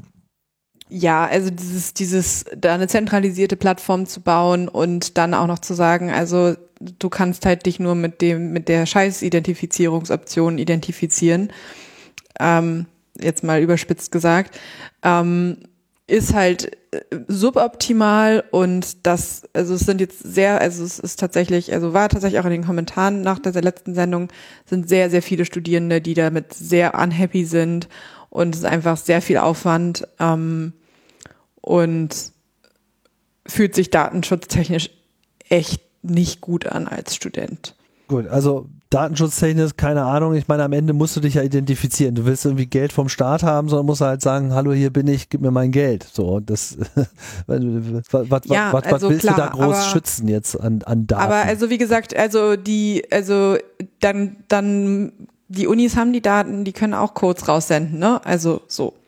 Das, also kommen wir wieder wieder zurück zu der Sache. Wenn ich meinen meinen Studierendenbeitrag bezahlt habe und äh, dann kriege ich eben Bestätigungsschreiben von der Uni. Das jetzt da noch einen Zettel zuzulegen, ist jetzt nicht so aufwendig. Ja gut, aber das ist wie gesagt, ne, das ist dann halt, dann hast du wieder Berufsschüler, die sind in einem ganz anderen äh, System drin. Naja, aber die sind ja auch in der Schule, also die und Berufsschüler haben ja zum Beispiel auch eigentlich Arbeitgeber. Ja gut, aber dann bist du, das, also ja. sagen wir es mal ich bin mir nicht so sicher, ob das jetzt wirklich der Weg ist, weil eigentlich sind diese ganzen anderen Wege, sind ja in gewisser Hinsicht dann eben auch immer alles nur Umwege, die dann wieder durch eine andere Verwaltungsstruktur durchgehen müssen, wo die Leute dann auch auf einmal mit 200 Euro Zahlungen beschäftigt sind, die eigentlich was ganz anderes zu tun haben und dann das nicht irgendwie richtig machen und dann irgendwelche Datenbankextrakte aus ihrem Kontext heraus liefern müssen, während man es halt eigentlich zentral lösen muss. Und insofern finde ich das gut. Das Problem hier, glaube ich, ist eher, dass diese Bund-ID einfach nichts ist, was irgendjemand schon mal vorher jemals gehört hat. So, ehrlich gesagt, ich auch nicht. Ich wusste nicht, dass es das gibt und äh, finde das jetzt mal interessant und werde mal versuchen, mir mal eine anzulegen, weil das bedeutet ja im Prinzip, ich muss mich in irgendeiner Form, gut, ich meine, ihr habt es mit meinem, vielleicht meinem Elsa-Zertifikat jetzt ein bisschen leichter, ja, weil das würde ich jetzt wahrscheinlich nehmen. Zweite Geschichte wäre das halt mit diesem Personalausweis. Das weiß ich, dass das auf meinem Telefon auch funktioniert. So, grundsätzlich funktioniert das schon. Das habe ich jetzt irgendwie mal hinbekommen. Ich weiß aber auch, wie unzugänglich das für die allermeisten Leute ist. So, das ist einfach, äh, weil es einfach alles zu awkward ist, zu viele Fehlerstricke hat. Der ganze Prozess ist einfach null gestreamlined. gestreamlined. Und das, das ist halt das, woran eigentlich gearbeitet werden muss. Das ist ein Prozess, der wird noch lange dauern. Ja, aber äh, im Prinzip finde ich den Weg richtig, dass wir einfach eine Kontaktstelle herstellen zum Start. Sagen, hallo, guten Tag, ich bin's, dein Bürger ich logge mich mal hier ein über einen leicht zu bedienenden, äh, nachvollziehbaren Prozess, der der Sache angemessen ist. Und dann kommt die Webseite und da steht, was du alles machen kannst irgendwie mit deinem Start. So, und dann klickst du an, so, ja, hier einmal Zahlung, irgendwie 200 Euro, zack, hätte ich gern. Übrigens würde ich gerne auch noch das, das, das, hier möchte ich noch mein Auto anmelden, hier möchte ich irgendwie gerne noch meine Steuer einreichen, hier möchte ich gerne irgendwie diesen Antrag stellen. Das muss alles so laufen, weil das funktioniert in anderen Staaten schon so. Und es gibt überhaupt gar keinen anderen Weg als den. Der muss irgendwie erreicht werden. Also ich glaube, dass es sich hier im Wesentlichen eher um ein Problem äh, des User Interfaces handelt, das einfach nicht gelöst worden ist, weil wir einfach noch kein gelungenes äh, Verhältnis haben äh, über, also zwischen Bürger und dem digitalen Staat, weil es diesen digitalen Staat einfach so in der Form noch nicht überall gibt.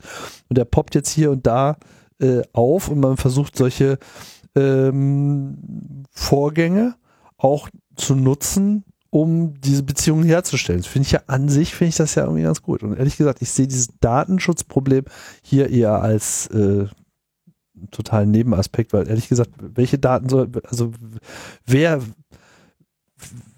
wessen Zugriff auf welche Daten sollen jetzt hier irgendwie geschützt werden? Ich meine, ich will die Cola haben, ich melde mich an, ich sage hier, hallo, ich bin äh, empfangsberechtigt. Gib her. So, ich meine, das, das ist der ganze Flow. Der Staat weiß doch eh, wer ich bin. Naja, aber es, also ja, also ich glaube, es ist ein bisschen komplizierter als das. Und ich glaube auch nicht, dass es nur das User-Interface ist, an dem es scheitert, sondern auch, dass der ganze Kladderadatsch, der dahinter hängt, Fakt ab ist. Und ich meine, wir haben das ja bei den zentralisierten Corona-Warn-Apps äh, gerade erst gesehen, was passiert, ob wenn solche, wenn es solche zentralen Datensammlungen gibt und äh, ne, dann zentrale Datensammlung gone wrong äh, passiert. Und ich glaube, das ist, ist ein, diese, dieses Risiko ist einfach inhärent, das ist da. Und ähm, ja, und also ich glaube, wir sehen das auch in dieser ganzen EHIDAS-Debatte. Ne? Also das, also wenn du dir die erste, das erste technische, diese erste technische Konzeptionierung, die sie da ver, oder Standard, den sie da veröffentlicht haben, angeguckt hast, dann möchtest du eigentlich nur in der Ecke sitzen und weinen. So, also ja, aber sie kriegen es halt ich, nicht ordentlich hin. Ja gut, aber das ist ja, was ich meine mit User Interface. Ich rede ja jetzt nicht von der von der Webseite und wo der Button ist oder so, sondern ich meine das komplette die komplette Bürgerstaat-Schnittstelle. Das ist, das ist sozusagen mein User. Ich bin ja ein Staatsuser. Ich will ja diesen Staat okay. usen. Ja, ich, ich gebe dem ja auch eine ganze Menge Geld, so, damit er irgendwie Dienstleistungen für mich äh, bereitstellt, so in Form von äh, Straßen und allem möglichen Scheiß. Und bestimmte Dienstleistungen erfordern halt auch eine Interaktion, wie zum Beispiel die Abgabe meiner Steuererklärung oder eben auch das in Anspruch nehmen bestimmter äh, Sondervorgänge, wie zum Beispiel jetzt diese Einmalzahlung. So, und ähm, das muss dem Staat gelingen, das sowohl einfach datenschutzrechtlich natürlich auch unbedenklich und äh, technisch natürlich auch sicher durchzuführen. Ich sage nicht, dass das einfach ist, aber es ist auch nicht unmöglich. Es ist selbstverständlich ist es möglich und es ist vor allem absolut erforderlich. Und ich finde es durchaus begrüßenswert, dass äh, es jetzt in diese Richtung geht. Und mir ist vollkommen klar, dass, dass dieser Staat noch 50 Mal gegen die Glaswand laufen wird und sich dabei eine blutige Nase holen wird. Aber das ist mir ehrlich gesagt immer noch lieber, als ob nichts passiert. So. Und jetzt kann man sich natürlich da verweigern und sagen so, ja, nee, mir ist das aber alles zu kompliziert und äh, ich will gerne mein Papierformular äh, auswählen und irgendwie das Bargeld äh, über den Counter geschoben bekommen. Aber ich glaube, da sind wir uns auch irgendwie einig, die Zeiten sind, müssen, müssen jetzt auch langsam mal vorbei sein. Ja, also ich, ich glaube, worum es hier geht, ist ein bisschen was anderes. Du hast das vorhin irgendwie schon ganz schön gesagt, dass ähm, du halt weißt, wie du deine coole Ausweis 2 App benutzt und du auch weißt, wie du äh, dein Elster-Zertifikat in die Kamera hältst, hätte ich was gesagt. ähm, aber für die meisten Studierenden ist es halt nicht so trivial, aber der Leidensdruck, diese 200 Euro Energiepauschale zu bekommen, ist halt sehr hoch. Und das dann an so einer Stelle einzuschrauben, wo wir eh mit dem Rücken an die Wand stehen, ist halt nicht so cool. So. Also das ist, glaube ich, das, worum es in dieser ganzen Debatte geht, dass, dass wir nicht mehr Bargeld am Counter abholen wollen. Das ist nochmal eine ganz andere Geschichte. Aber ähm, ich finde es halt, ich finde es ja prinzipiell begrüßenswert, wenn die gegen Glastüren rennen wollen, aber bitte nicht auf den Rücken von armen Studierenden, die nicht wissen, ob sie äh, nächste Woche eine warme Wohnung haben oder nicht. Also das finde ich halt einfach echt maximal uncool. Ist aber jetzt auch ein kleiner Intelligenztest, muss ich sagen, für, äh, für das studierende Volk, ne? Ich meine, das ist ja. Ja, cool. Also. Die Auserwählten, da müssen wir jetzt auch sich mal ein bisschen anstrengen hier. Mit kalten Füßen und leeren Magen lassen sich so Intelligenztests immer besonders gut lösen. ja, ich bin jetzt ein bisschen äh, fies, aber ich, äh, ja. es muss. Äh, ja, ja, alles gut. alle Seiten ist, äh, müssen sich hier ein bisschen äh, am Riemen reißen. Mhm können ja nicht alle irgendwie Boomer mit drei Wohnungen sein. Genau. Gut, let's move on. Let's move on zu anderen Verboten. Was haben wir denn noch? Ähm, ah. Naja, noch mehr aus dem Mas Masken-Gruselkabinett. Oh Wie viele Mask-Tweets hast du diese Woche eigentlich gesehen? Gesendet? Gesehen. Gesehen. ich, Keine. Was, du bist der Urheber von diesen ganzen pubertärenden Memes. Ehrlich gesagt keine, weil ich dem Typen nicht, nicht folge. Und äh, ich kann sogar sein, dass ich ihn geblockt habe. Ich bin mir nicht ganz sicher. Naja, wahrscheinlich hast du ihn geblockt, weil er hat den Algorithmus jetzt so angepasst, dass es in deiner For You-Page immer, wenn er was tweetet, als allererstes auftaucht. Ja.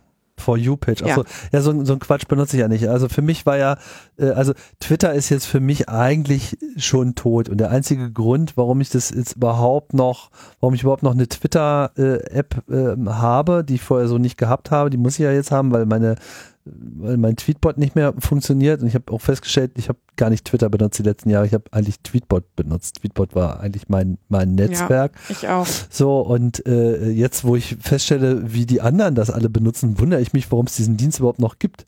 Also es ist, das ist ja vollkommen unzumutbar und das, das geht ja überhaupt nicht. Ich meine, diese Webseite habe ich so ab und zu mal benutzt, um einen Tweet zu schreiben, weil es gerade nicht anders ging oder weil es da einfacher war, äh, das am Computer zu tun als am äh, in, der, in der App aus irgendwelchen Gründen, weil irgendein Button da nicht auftauchte oder weil irgendein Feature für die App nicht freigeschaltet war. Aber äh, ansonsten habe ich damit nichts zu tun gehabt. Aber diese App, das geht ja noch wirklich überhaupt nicht. Also das ist, das ist für mich jetzt vorbei.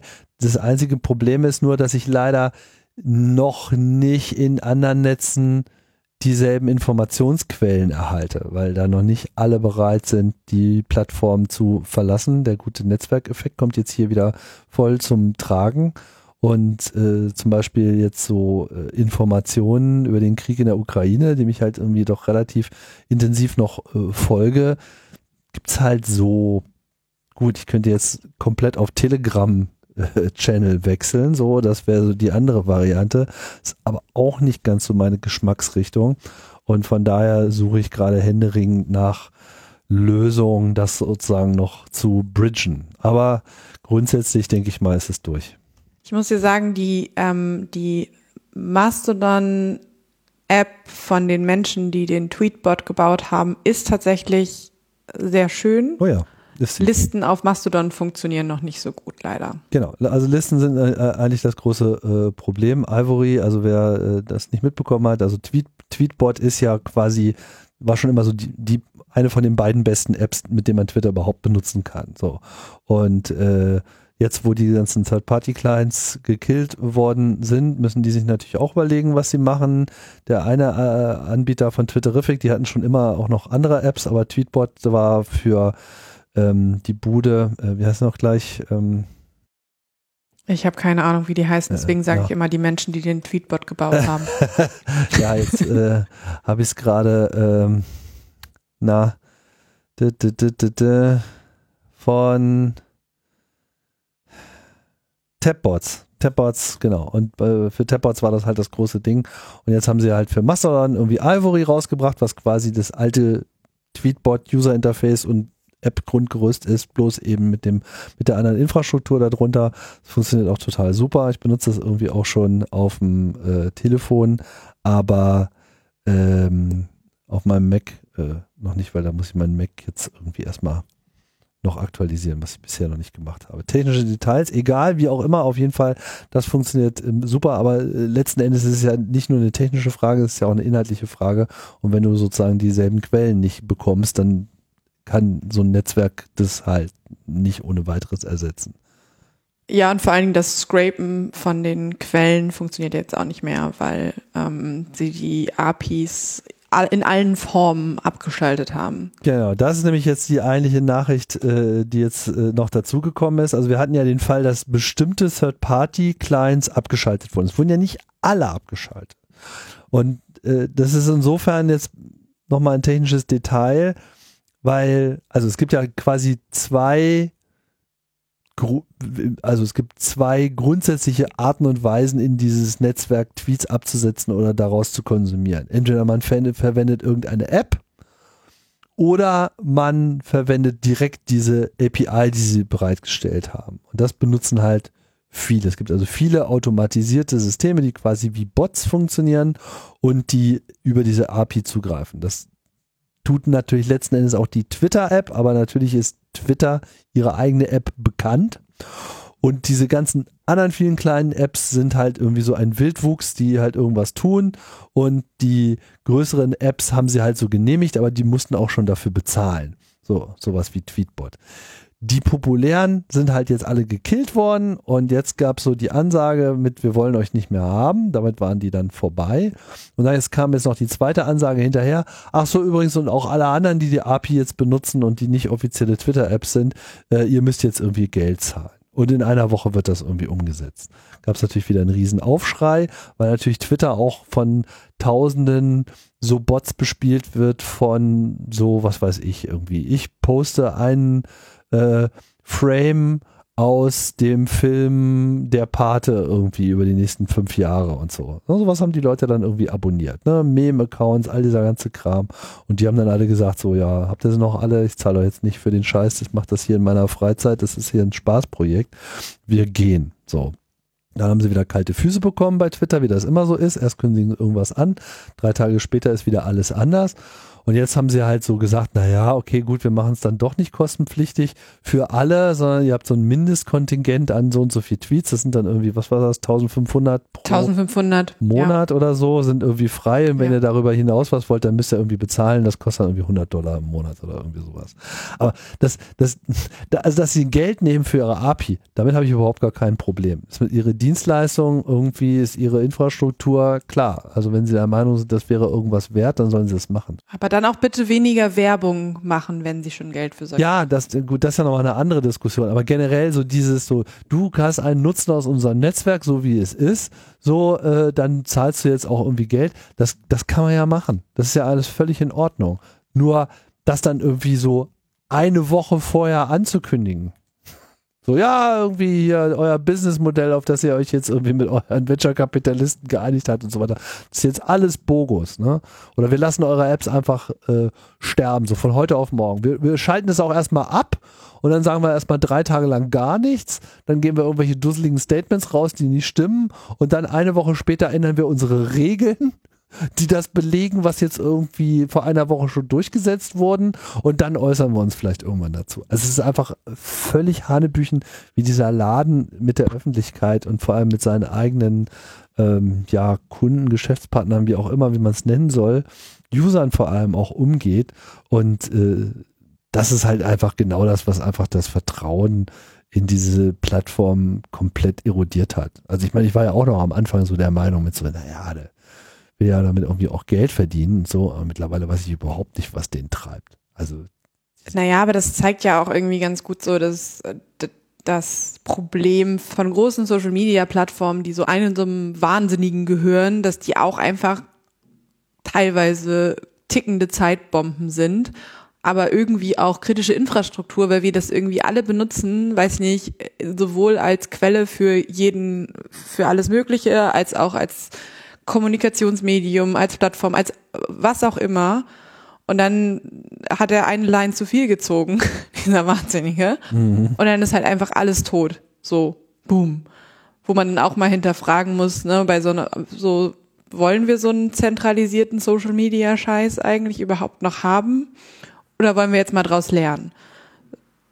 Aber das ist nochmal eine ganz andere Frage. Ja, ich meine, ich meine, das zentralisierte Modell ist natürlich technisch sehr naheliegend, ne? weil es sich ja hier quasi um ein Netzwerk handelt und ähm, in dem Moment, wo du das an einer, einer Stelle pflegst, ist es jetzt technisch, hast du natürlich Vorteile davon. Das sieht man ja auch an den dem dezentralen äh, Activity-Pub-basierten Mastodon-Netzwerk, dass da eben sich nicht alles so ohne weiteres auch mit realisieren lässt und langfristig muss sich das auch erstmal zeigen, ob das dezentrale Modell eher ein Vorteil oder eher ein Nachteil ist. Es hat halt sowohl Vorteile als auch Nachteile. Und das muss sich jetzt neu auskäsen. Und es kann sehr gut sein, dass sich das irgendwie stabilisiert. Und es kann auch sehr gut sein, dass es vielleicht in der Lage ist, so ein bisschen wieder was in das offene Netz äh, zurückzuholen, wo bisher eigentlich nur E-Mail überlebt hat, weil das irgendwie keiner so richtig übernommen. Ja, stimmt eigentlich auch nicht. Es gibt ja auch Gmail und so, ne? Ähm, aber bei diesen ganzen sozialen äh, Netzwerken, die sind halt schon sehr stark und da muss schon wirklich einer extrem destruktiv daherkommen, um das irgendwie zu zerstören. Das ist halt irgendwie, das schafft. Elon Musk so. Der schafft Holt my genau. Starlink. genau. genau.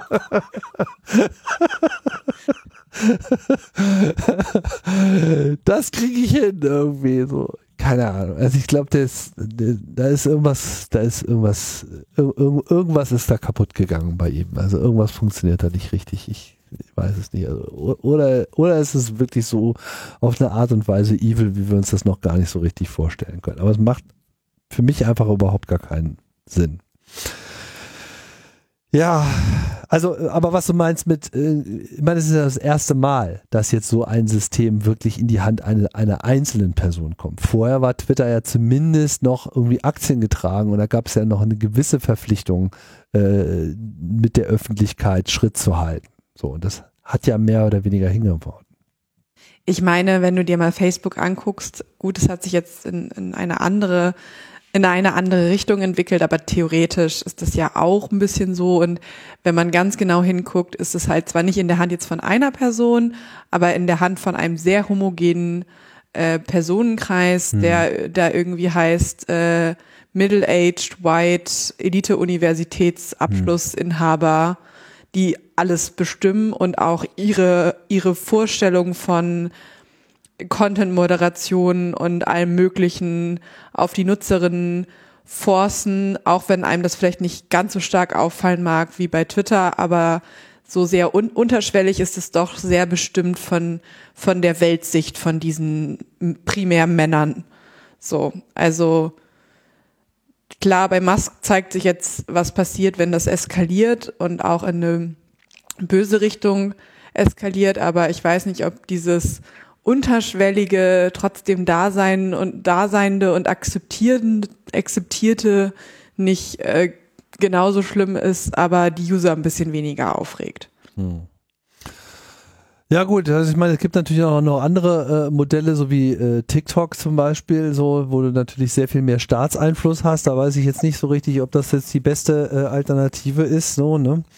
Und ähm, ich meine, es wird spannend zu sehen, ob das Internet in der Lage ist, sich die, die User und den Content wieder zurückzuholen. Ich meine, am Anfang war das ja so ein bisschen das Ideal und so die Traumvorstellung und man konnte sich ja ehrlich gesagt diese ganze Zentralisierung so nicht richtig vorstellen. Ne? Es war immer so ein bisschen der Glaube, das Internet, das kriegt ihr nicht klein, aber das äh, war dann, dann doch eher eine Fehlannahme. Und jetzt sind diese Kräfte und diese Ängste, die jetzt hier neu hervortreten, durch eben Staatskontrolle oder Privatkontrolle, beides irgendwie nicht so geil, ähm, könnte es dazu führen, dass es zumindest in Teilen eben so einen Umschwung gibt.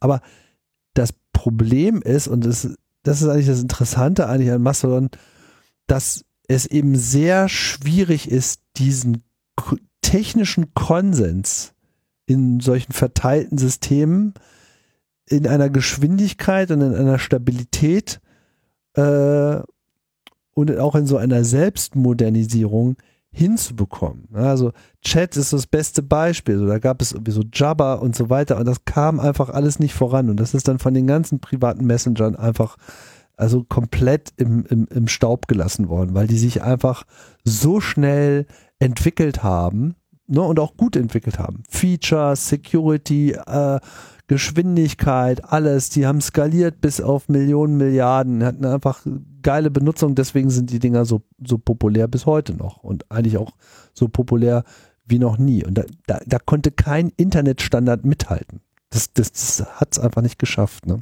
Nee, klar. Und also ich meine, Mastodon, Mastodon kann da auch mit, nicht mithalten. Also ich war jetzt irgendwie letzte Woche wieder in Brüssel und ähm, wenn man, also in, in Deutsch, ist, Mastodon ist halt einfach ein sehr deutsches Phänomen muss man einfach so sagen. Also das findet hier sehr viel Anklang. Wir haben irgendwie Ministerien, die auf Mastodon sind und so weiter und so fort. Ähm, wobei das ja auch nochmal interessant wird, wenn die ihre eigenen äh, Mastodon-Instanzen haben und sich selber moderieren, aber das ist nochmal eine ganz andere Geschichte. Mhm. Aber wenn du halt mit Leuten sprichst, die jetzt nicht deutsch sind, ist es immer so, ja, ich weiß, dass es Mastodon gibt, aber das war irgendwie so gruselig von der Usability, dass ich das nicht benutzen konnte. Ja. So. Ja, das, das stimmt ja auch so. Nur das ändert sich jetzt gerade. Ne? Also du hast jetzt äh, zumindest so die, die, die, die App-Developer, äh, die wirklich gute Sachen gemacht haben auf Twitter, die, die sind jetzt irgendwie abgerückt rückt. So. Und das kann schon eine kritische Masse sein. Für, für mich ist das zum Beispiel einer der entscheidenden Faktoren überhaupt, weil ich es einfach gar nicht bereit bin, jetzt irgendwie da auf Komfort äh, zu verzichten, der jetzt einfach seit Jahren einfach so der absolute Minimalstandard äh, ist. Und damit, damit muss sich das Netz halt auch messen. Und das ist, äh, eigentlich ist es eine schöne Sache, weil es eben diese weil es diesen Qualitätsaspekt ähm, mit in die Waagschale wirft, wo ansonsten immer nur über so allgemeine Prinzipien äh, formuliert wird. Muss frei sein, es muss unabhängig sein. Ja, es ist alles, alles richtig, bin ich auch voll dafür und so weiter. Aber wenn es sich nicht benutzen lässt, dann wird es sich nicht durchsetzen. Guck dir an, GPG, ja, diese ganze Verschlüsselungsgeschichte, unbenutzbar. GPG-Implementierung in Thunderbird. Das ja, ist mein also, neuester Nightmare. Ja, aber ist, es ist alles von vornherein nur technokratisch gedacht worden und nicht vom User her. Und, ne, und äh, gerade auch in so der Open Source Kultur, muss man auch mal sagen, ist der User ja eigentlich auch immer mehr so ein Feindbild gewesen. Ja, ja oder halt, oder halt irgendwie so, wenn du nicht die drei Gehirnzellen hast, das so zu benutzen, wie ich gedacht habe, dass es convenient ist zu benutzen, dann bist du es nicht wert, das zu benutzen. Genau. Genau, also, äh, also so eine, also eine grundarrogante Haltung, auch so eine technokratische, so, äh, nein, aber es muss aus technischen Gründen so sein und ich kann es doch benutzen und so. Und das, das ist schon immer der Scorch gewesen für, für alles, was irgendwie Open Source ist. Und die, die Bereitschaft, so vom, vom, von der Nutzung her zu denken und auch so ein bisschen äh, loslassen zu können, vielleicht auch bei, bei bestimmten Prinzipien, um einfach auch äh, schneller einen Konsens zu erzielen. Ne? Es ist natürlich schwierig, einen Internetstandard zu haben, wo der Konsens irgendwie lose ist. So, ne? Aber das sind vielleicht auch Wege, die sich, die sich jetzt mal langsam finden müssen, um einfach auch konkurrenzfähig sein zu können im Bereich der Kommunikation. Wir hatten ja hier auch schon diese ganze Debatte um äh, Messenger-Kompatibilität, ja, wo die Politik überlegt, die herzustellen. Und das ist halt einfach technisch einfach alles sehr, sehr, sehr schwierig äh, herzustellen, weil eben diese ganzen Security-Aspekte und so weiter dann eben auch äh, dagegen sprechen. Also da bedarf es einer neuen Kreativität und da bedarf es irgendwie auch einer, einer findigeren Softwareentwicklung. Äh, ja, und, und irgendwie gucken, einer Professionalisierung, glaube ich auch. Genau, also, was natürlich auch eine Geldfrage ist. Ne? So, aber dann muss man sich vielleicht auch mehr öffnen für bezahlte Software und sowas. Naja, aber oder, also ich meine, es gibt ja auch so Projekte wie, also den Prototype Fund zum Beispiel oder diesen Sovereign Tech Fund, die halt genau sagen, okay, irgendwie Open Source ist wichtig und eigentlich ist es total cool, dass es das gibt und es kann total irgendwie die Basis für was bilden, aber wir müssen da auch irgendwie Geld drauf schmeißen, weil sonst haben wir irgendwie total überarbeitete Open Source, Menschen, ne? Das ist ja auch noch so ein Aspekt von der ganzen Geschichte. Und klar baue ich dann vielleicht was lieber so, wie ich das gerne benutzen möchte, als ähm, irgendwie, ich sag mal, in Anführungsstrichen clicky bunti und so. Ne? Ja. Ist ja auch irgendwie logisch. Ja. Ja, und Geld muss vielleicht manchmal auch äh, dann doch äh, eine Rolle spielen, weil das verhindert dann auch Spam. Gut, gut, aber wollen wir mal zu so ein paar, ich glaube, ich habe noch nie richtig gute Nachrichten mitgebracht. Du hast noch nie Deswegen, gute Nachrichten ähm, mitgebracht? Was fällt dir eigentlich Kannst du jetzt ein? den den guten Nachricht-Jingle äh, abspielen? Die gute Nachricht.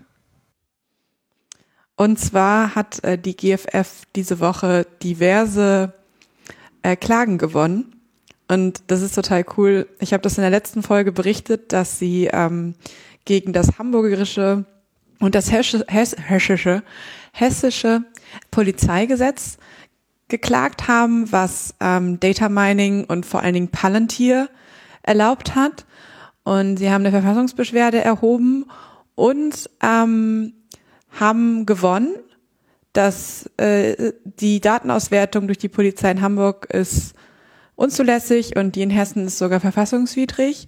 Wer und das heißt gewonnen, Kalisi? Wer? Die GFF. Wir müssen das immer erklären. Gesellschaft für Freiheitsrechte, ja, haben wir ja schon tausendmal erwähnt, kennt ihr wahrscheinlich auch schon alle, aber ist, glaube ich, immer wieder wichtig, nochmal genau zu erklären. Also ein gemeinnütziger, eingetragener Verein, der sich eben für die ja, Erkämpfung von Freiheit in der Gesellschaft äh, engagiert. Dort arbeiten viele kluge Leute und bemühen sich halt ähm, Sachen, die eigentlich rechtlich ja klar sein sollten, dann im Zweifelsfall auch mal wirklich durchzusetzen vor dem Verfassungsgericht und vor anderen äh, Körpern und so eben jetzt auch hier wieder.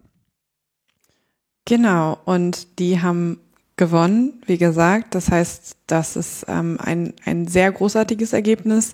Ich hatte das in der letzten Sendung schon mal angesprochen, dass es nicht so umfangreich ist, wie wir uns das vielleicht wünschen würden. Aber ähm, das Urteil sagt, dass, ähm,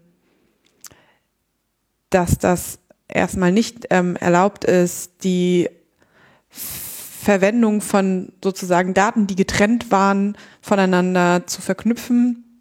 Und ähm, weiter heißt es da, sondern darüber hinaus in der Erlangung besonderer grundrechtsrelevanten neuen Wissens, das durch automatisierte Datenauswertung oder Analyse geschaffen werden kann. Und das ist eigentlich total gut, weil sie anerkennen, dass die Polizei zwar Data Mining machen darf, aber dass es dafür besonders strenge Regeln geben muss, damit Grundrechte eingehalten und beachtet werden. Mhm. Und die nächste Sache, das weitere Verfahren ähm, war vom Bundesverwaltungsgericht. Also das davor war vom Bundesverfassungsgericht, jetzt Bundesverwaltungsgericht ich glaube, ich kann nicht erklären, was die Bedeutung des Bundesverwaltungsgerichts ist, wenn ich ganz ehrlich bin. ich weiß nicht, ob du das kannst, Tim. Sonst fragst du es mich nämlich gleich. Also, äh, I, I'm not a lawyer, ne? Also das muss man ja mal zur Einschränkung Mein Verständnis ist, dass ähm, das Verfassungsgericht bezieht sich halt auf Sachen, wie der Name schon sagt, die Verfassung und äh, die das Bundesverwaltungsgericht ähm, alles andere sozusagen, was die eigentliche Verwaltungsgerichtsbarkeit äh, ist. Also Genau. das oberste Gericht äh, von allem, ja genau, neben dem Arbeitsgericht, Gerichtshof, Finanzhof und Sozialgericht eines der fünf obersten Gerichtshöfe des Bundes. In Leipzig. Okay. Ist fünf eine Primzahl? das lassen wir mal offen. ja, das lassen wir mal offen. Okay. Naja, ich brauche ja noch eine Lieblingsprimzahl, deswegen dachte ich, das war jetzt meine Hoffnung. Fünf ist da auf Okay. jeden Fall, auf jeden Fall im Rennen, würde ich sagen. Okay. Ich kann ja auch noch ein paar Okay. andere empfehlen, falls du noch äh, Tipps brauchst. Ich glaube, ich frage da lieber Linus, der scheint da der Experte zu sein, das stimmt. der Experte zu sein. Der findet noch Aber, Primzahlen, die ähm, die anderen noch nicht gefunden haben. Vielleicht ist er der neue Krypto-Algorithmus. Ja, Ähm, mathematisches Wunderkind. deswegen kann er im Moment auch nicht, weil er dabei ist, die ähm, Bahn, die neuen Satellitenbahnen für den europäischen Starlink Genau, der muss sich gerade ein paar neue Primzahlen ausdenken, um den geheimen Algorithmus zu killen. Aber um nochmal zurückzukommen zu der guten Nachricht, also die Gesellschaft für Freiheitsrechte ähm, hat auch vom Bundesverwaltungsgericht ähm, geklagt. Und zwar gegen das BAM, BAMF, kurz BAMF, das ähm, Bundesamt für Migration und Flüchtlinge. Und es ist nämlich so, dass das BAMF seit 2017 Handys von Geflüchteten auslesen darf und analysieren, wenn keine gültigen Papiere vorhanden sind. Und ähm, das haben die bei allen Papieren gemacht und auch Vorratsdaten darüber angelegt und dann eine große Datenbank erstellt, die bei Asylverfahren durchsucht wurde. Und das wurde auch schon sehr häufig kritisiert. Und die, die GFF hat dann zu mehreren unterschiedlichen Fällen geklagt und sie haben gewonnen. Also die Auswertung dieser Handys und Geräte zur Ermittlung und Identität Identität der, ähm, Person. der Person, Dankeschön, war rechtswidrig und es hätten halt andere Dinge in Betracht ähm, gezogen werden können. Und das ist halt nicht vereinbar mit der Datenschutzgrundverordnung und mit der Grundrechte Charta. Und dementsprechend ähm, hoffen wir sozusagen, dass das jetzt auch noch weitergeht. Sie haben sich auch beim Bundesdatenschutzbeauftragten darüber beschwert, da ist noch nichts zurückgekommen. Aber ganz grundsätzlich ist das genauso wie diese Geschichte mit dem Hamburger und dem hessischen Polizeigesetz ein, eine wegweisende Rechtsprechung, die halt ganz klar sagt, dass das, was das BAMF da macht, nicht in Ordnung ist. Hm. Und es sagt vor allem, das Smartphone ist Privatsphäre. Und äh, das finde ich gerade im Hinblick auf solche I Ideen, wie das halt in den USA auch teilweise äh, gemacht wird, so, du möchtest hier einreisen, dann zeichnen sie erstmal dein Telefon, dann gehen wir hier mal durch deine Accounts durch und so weiter. Ne? Man wird da ja auch teilweise extrem unter äh, Druck gesetzt. Und ähm, ja, sowas kann darüber dann eben auch ähm, abgewählt werden. Genau, also hier vielleicht nochmal so als Zusammenhang, das mit der Privatsphäre ist deswegen relevant, weil das in der Grundrechtecharta tatsächlich verankert ist. Hm. Genau, aber das sind äh, die beiden guten Nachrichten, die ich ausnahmsweise mal mitgebracht habe. Und ich finde, das sind auch echt richtig gute Nachrichten. Und ähm, es ist echt schön zu sehen, dass diese Arbeit von der GFF sich mal in, also dass sie sich in dieser Art und Weise niederschlägt.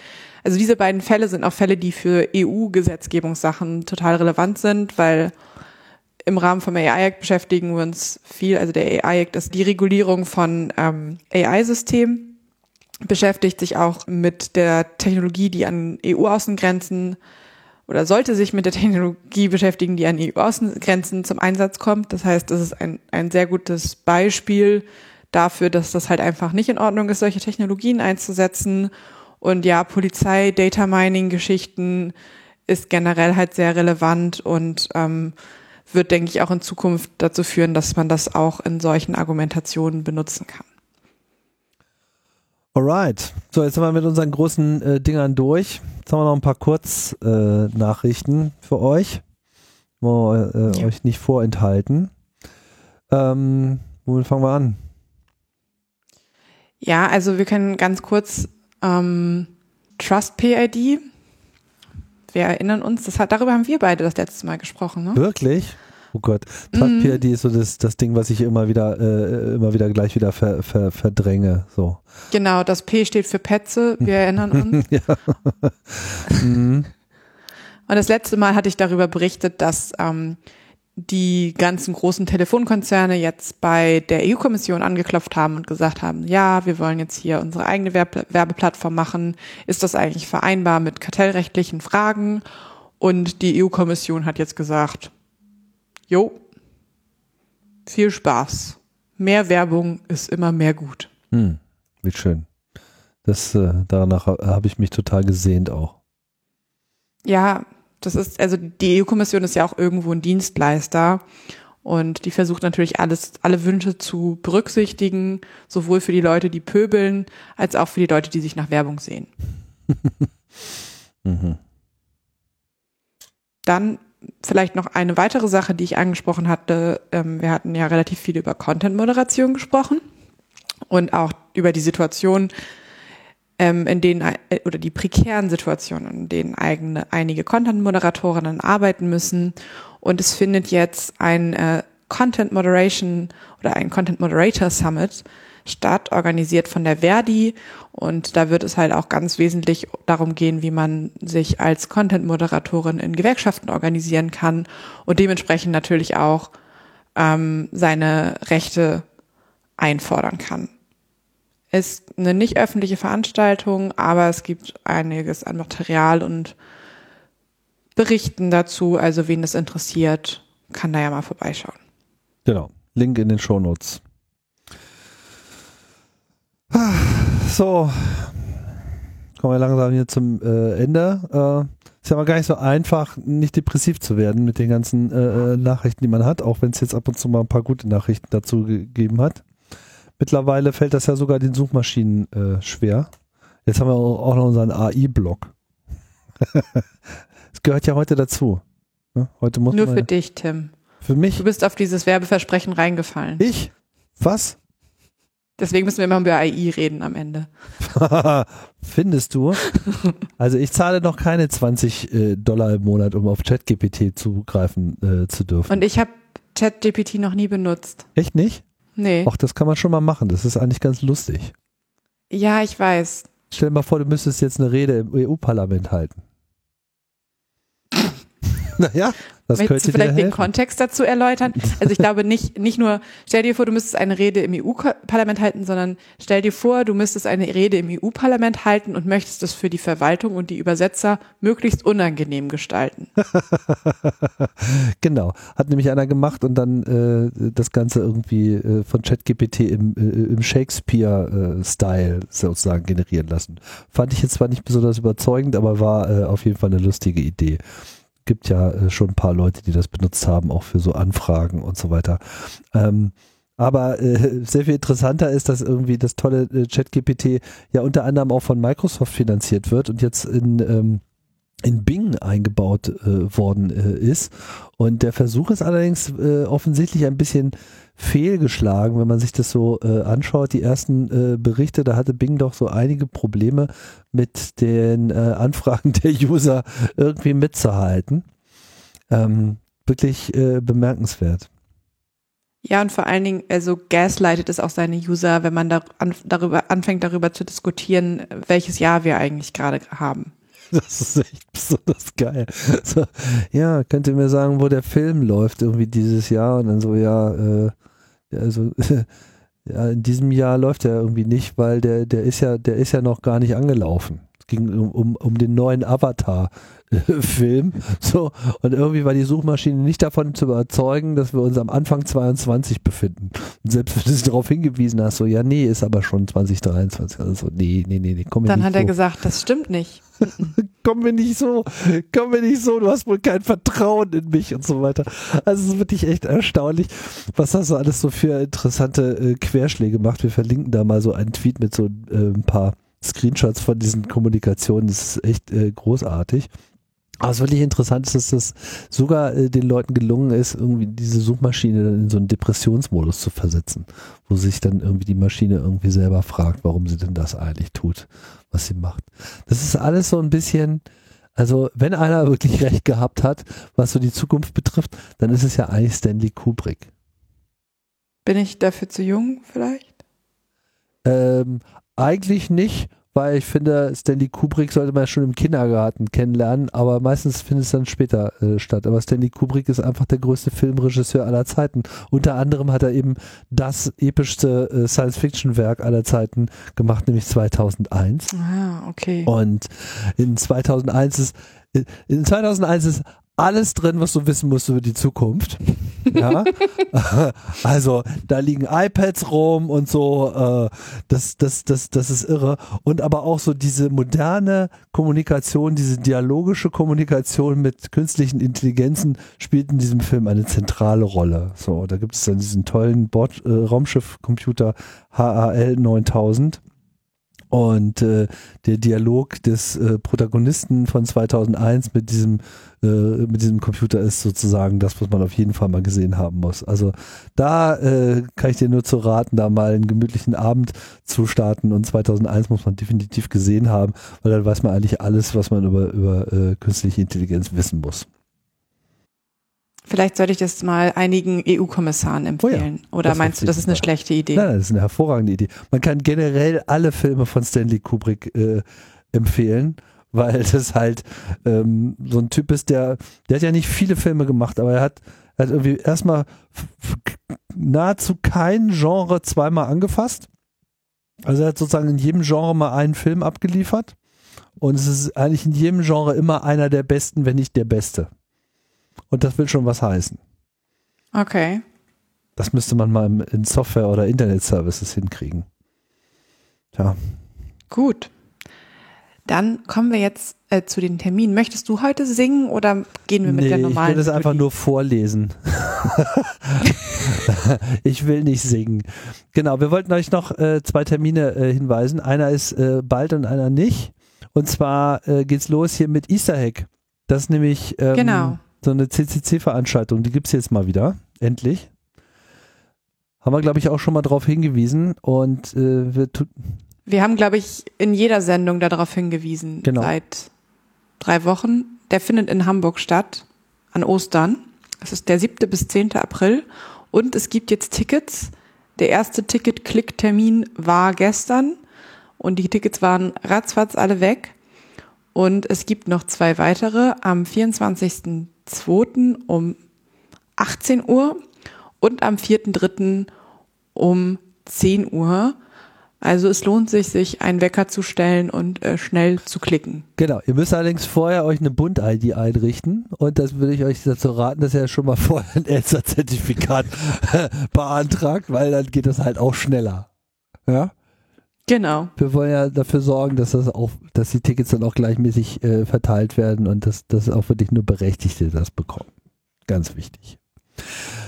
So, und wenn das alles nichts wird, dann könnt ihr euch ja schon mal was für den äh, Sommer äh, aufschreiben.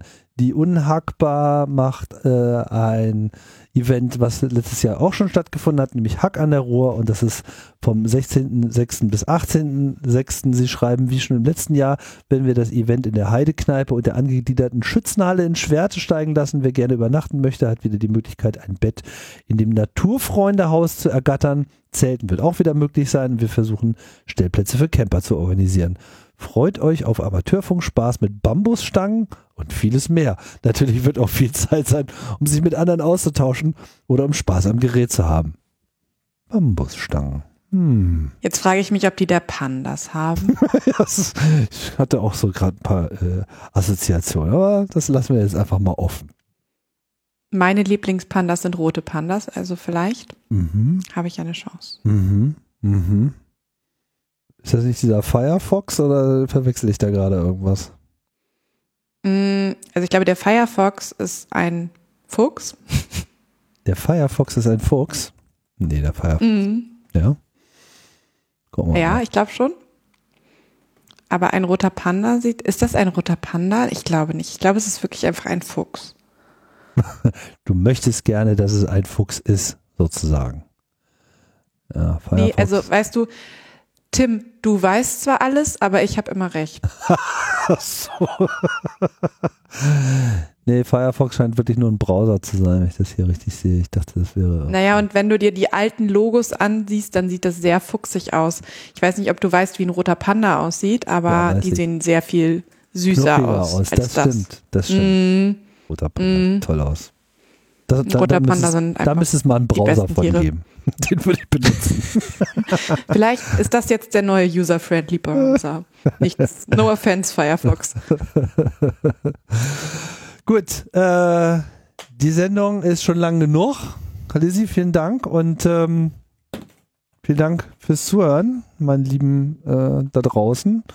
Und ähm, ja, mal gucken. Äh, nächste Woche geht es irgendwie wieder weiter. Dann schauen wir mal, ob Linus wieder da ist oder ob er noch ein bisschen Zeit braucht. Also, wir grüßen. Bis bald. Ciao. Bis bald.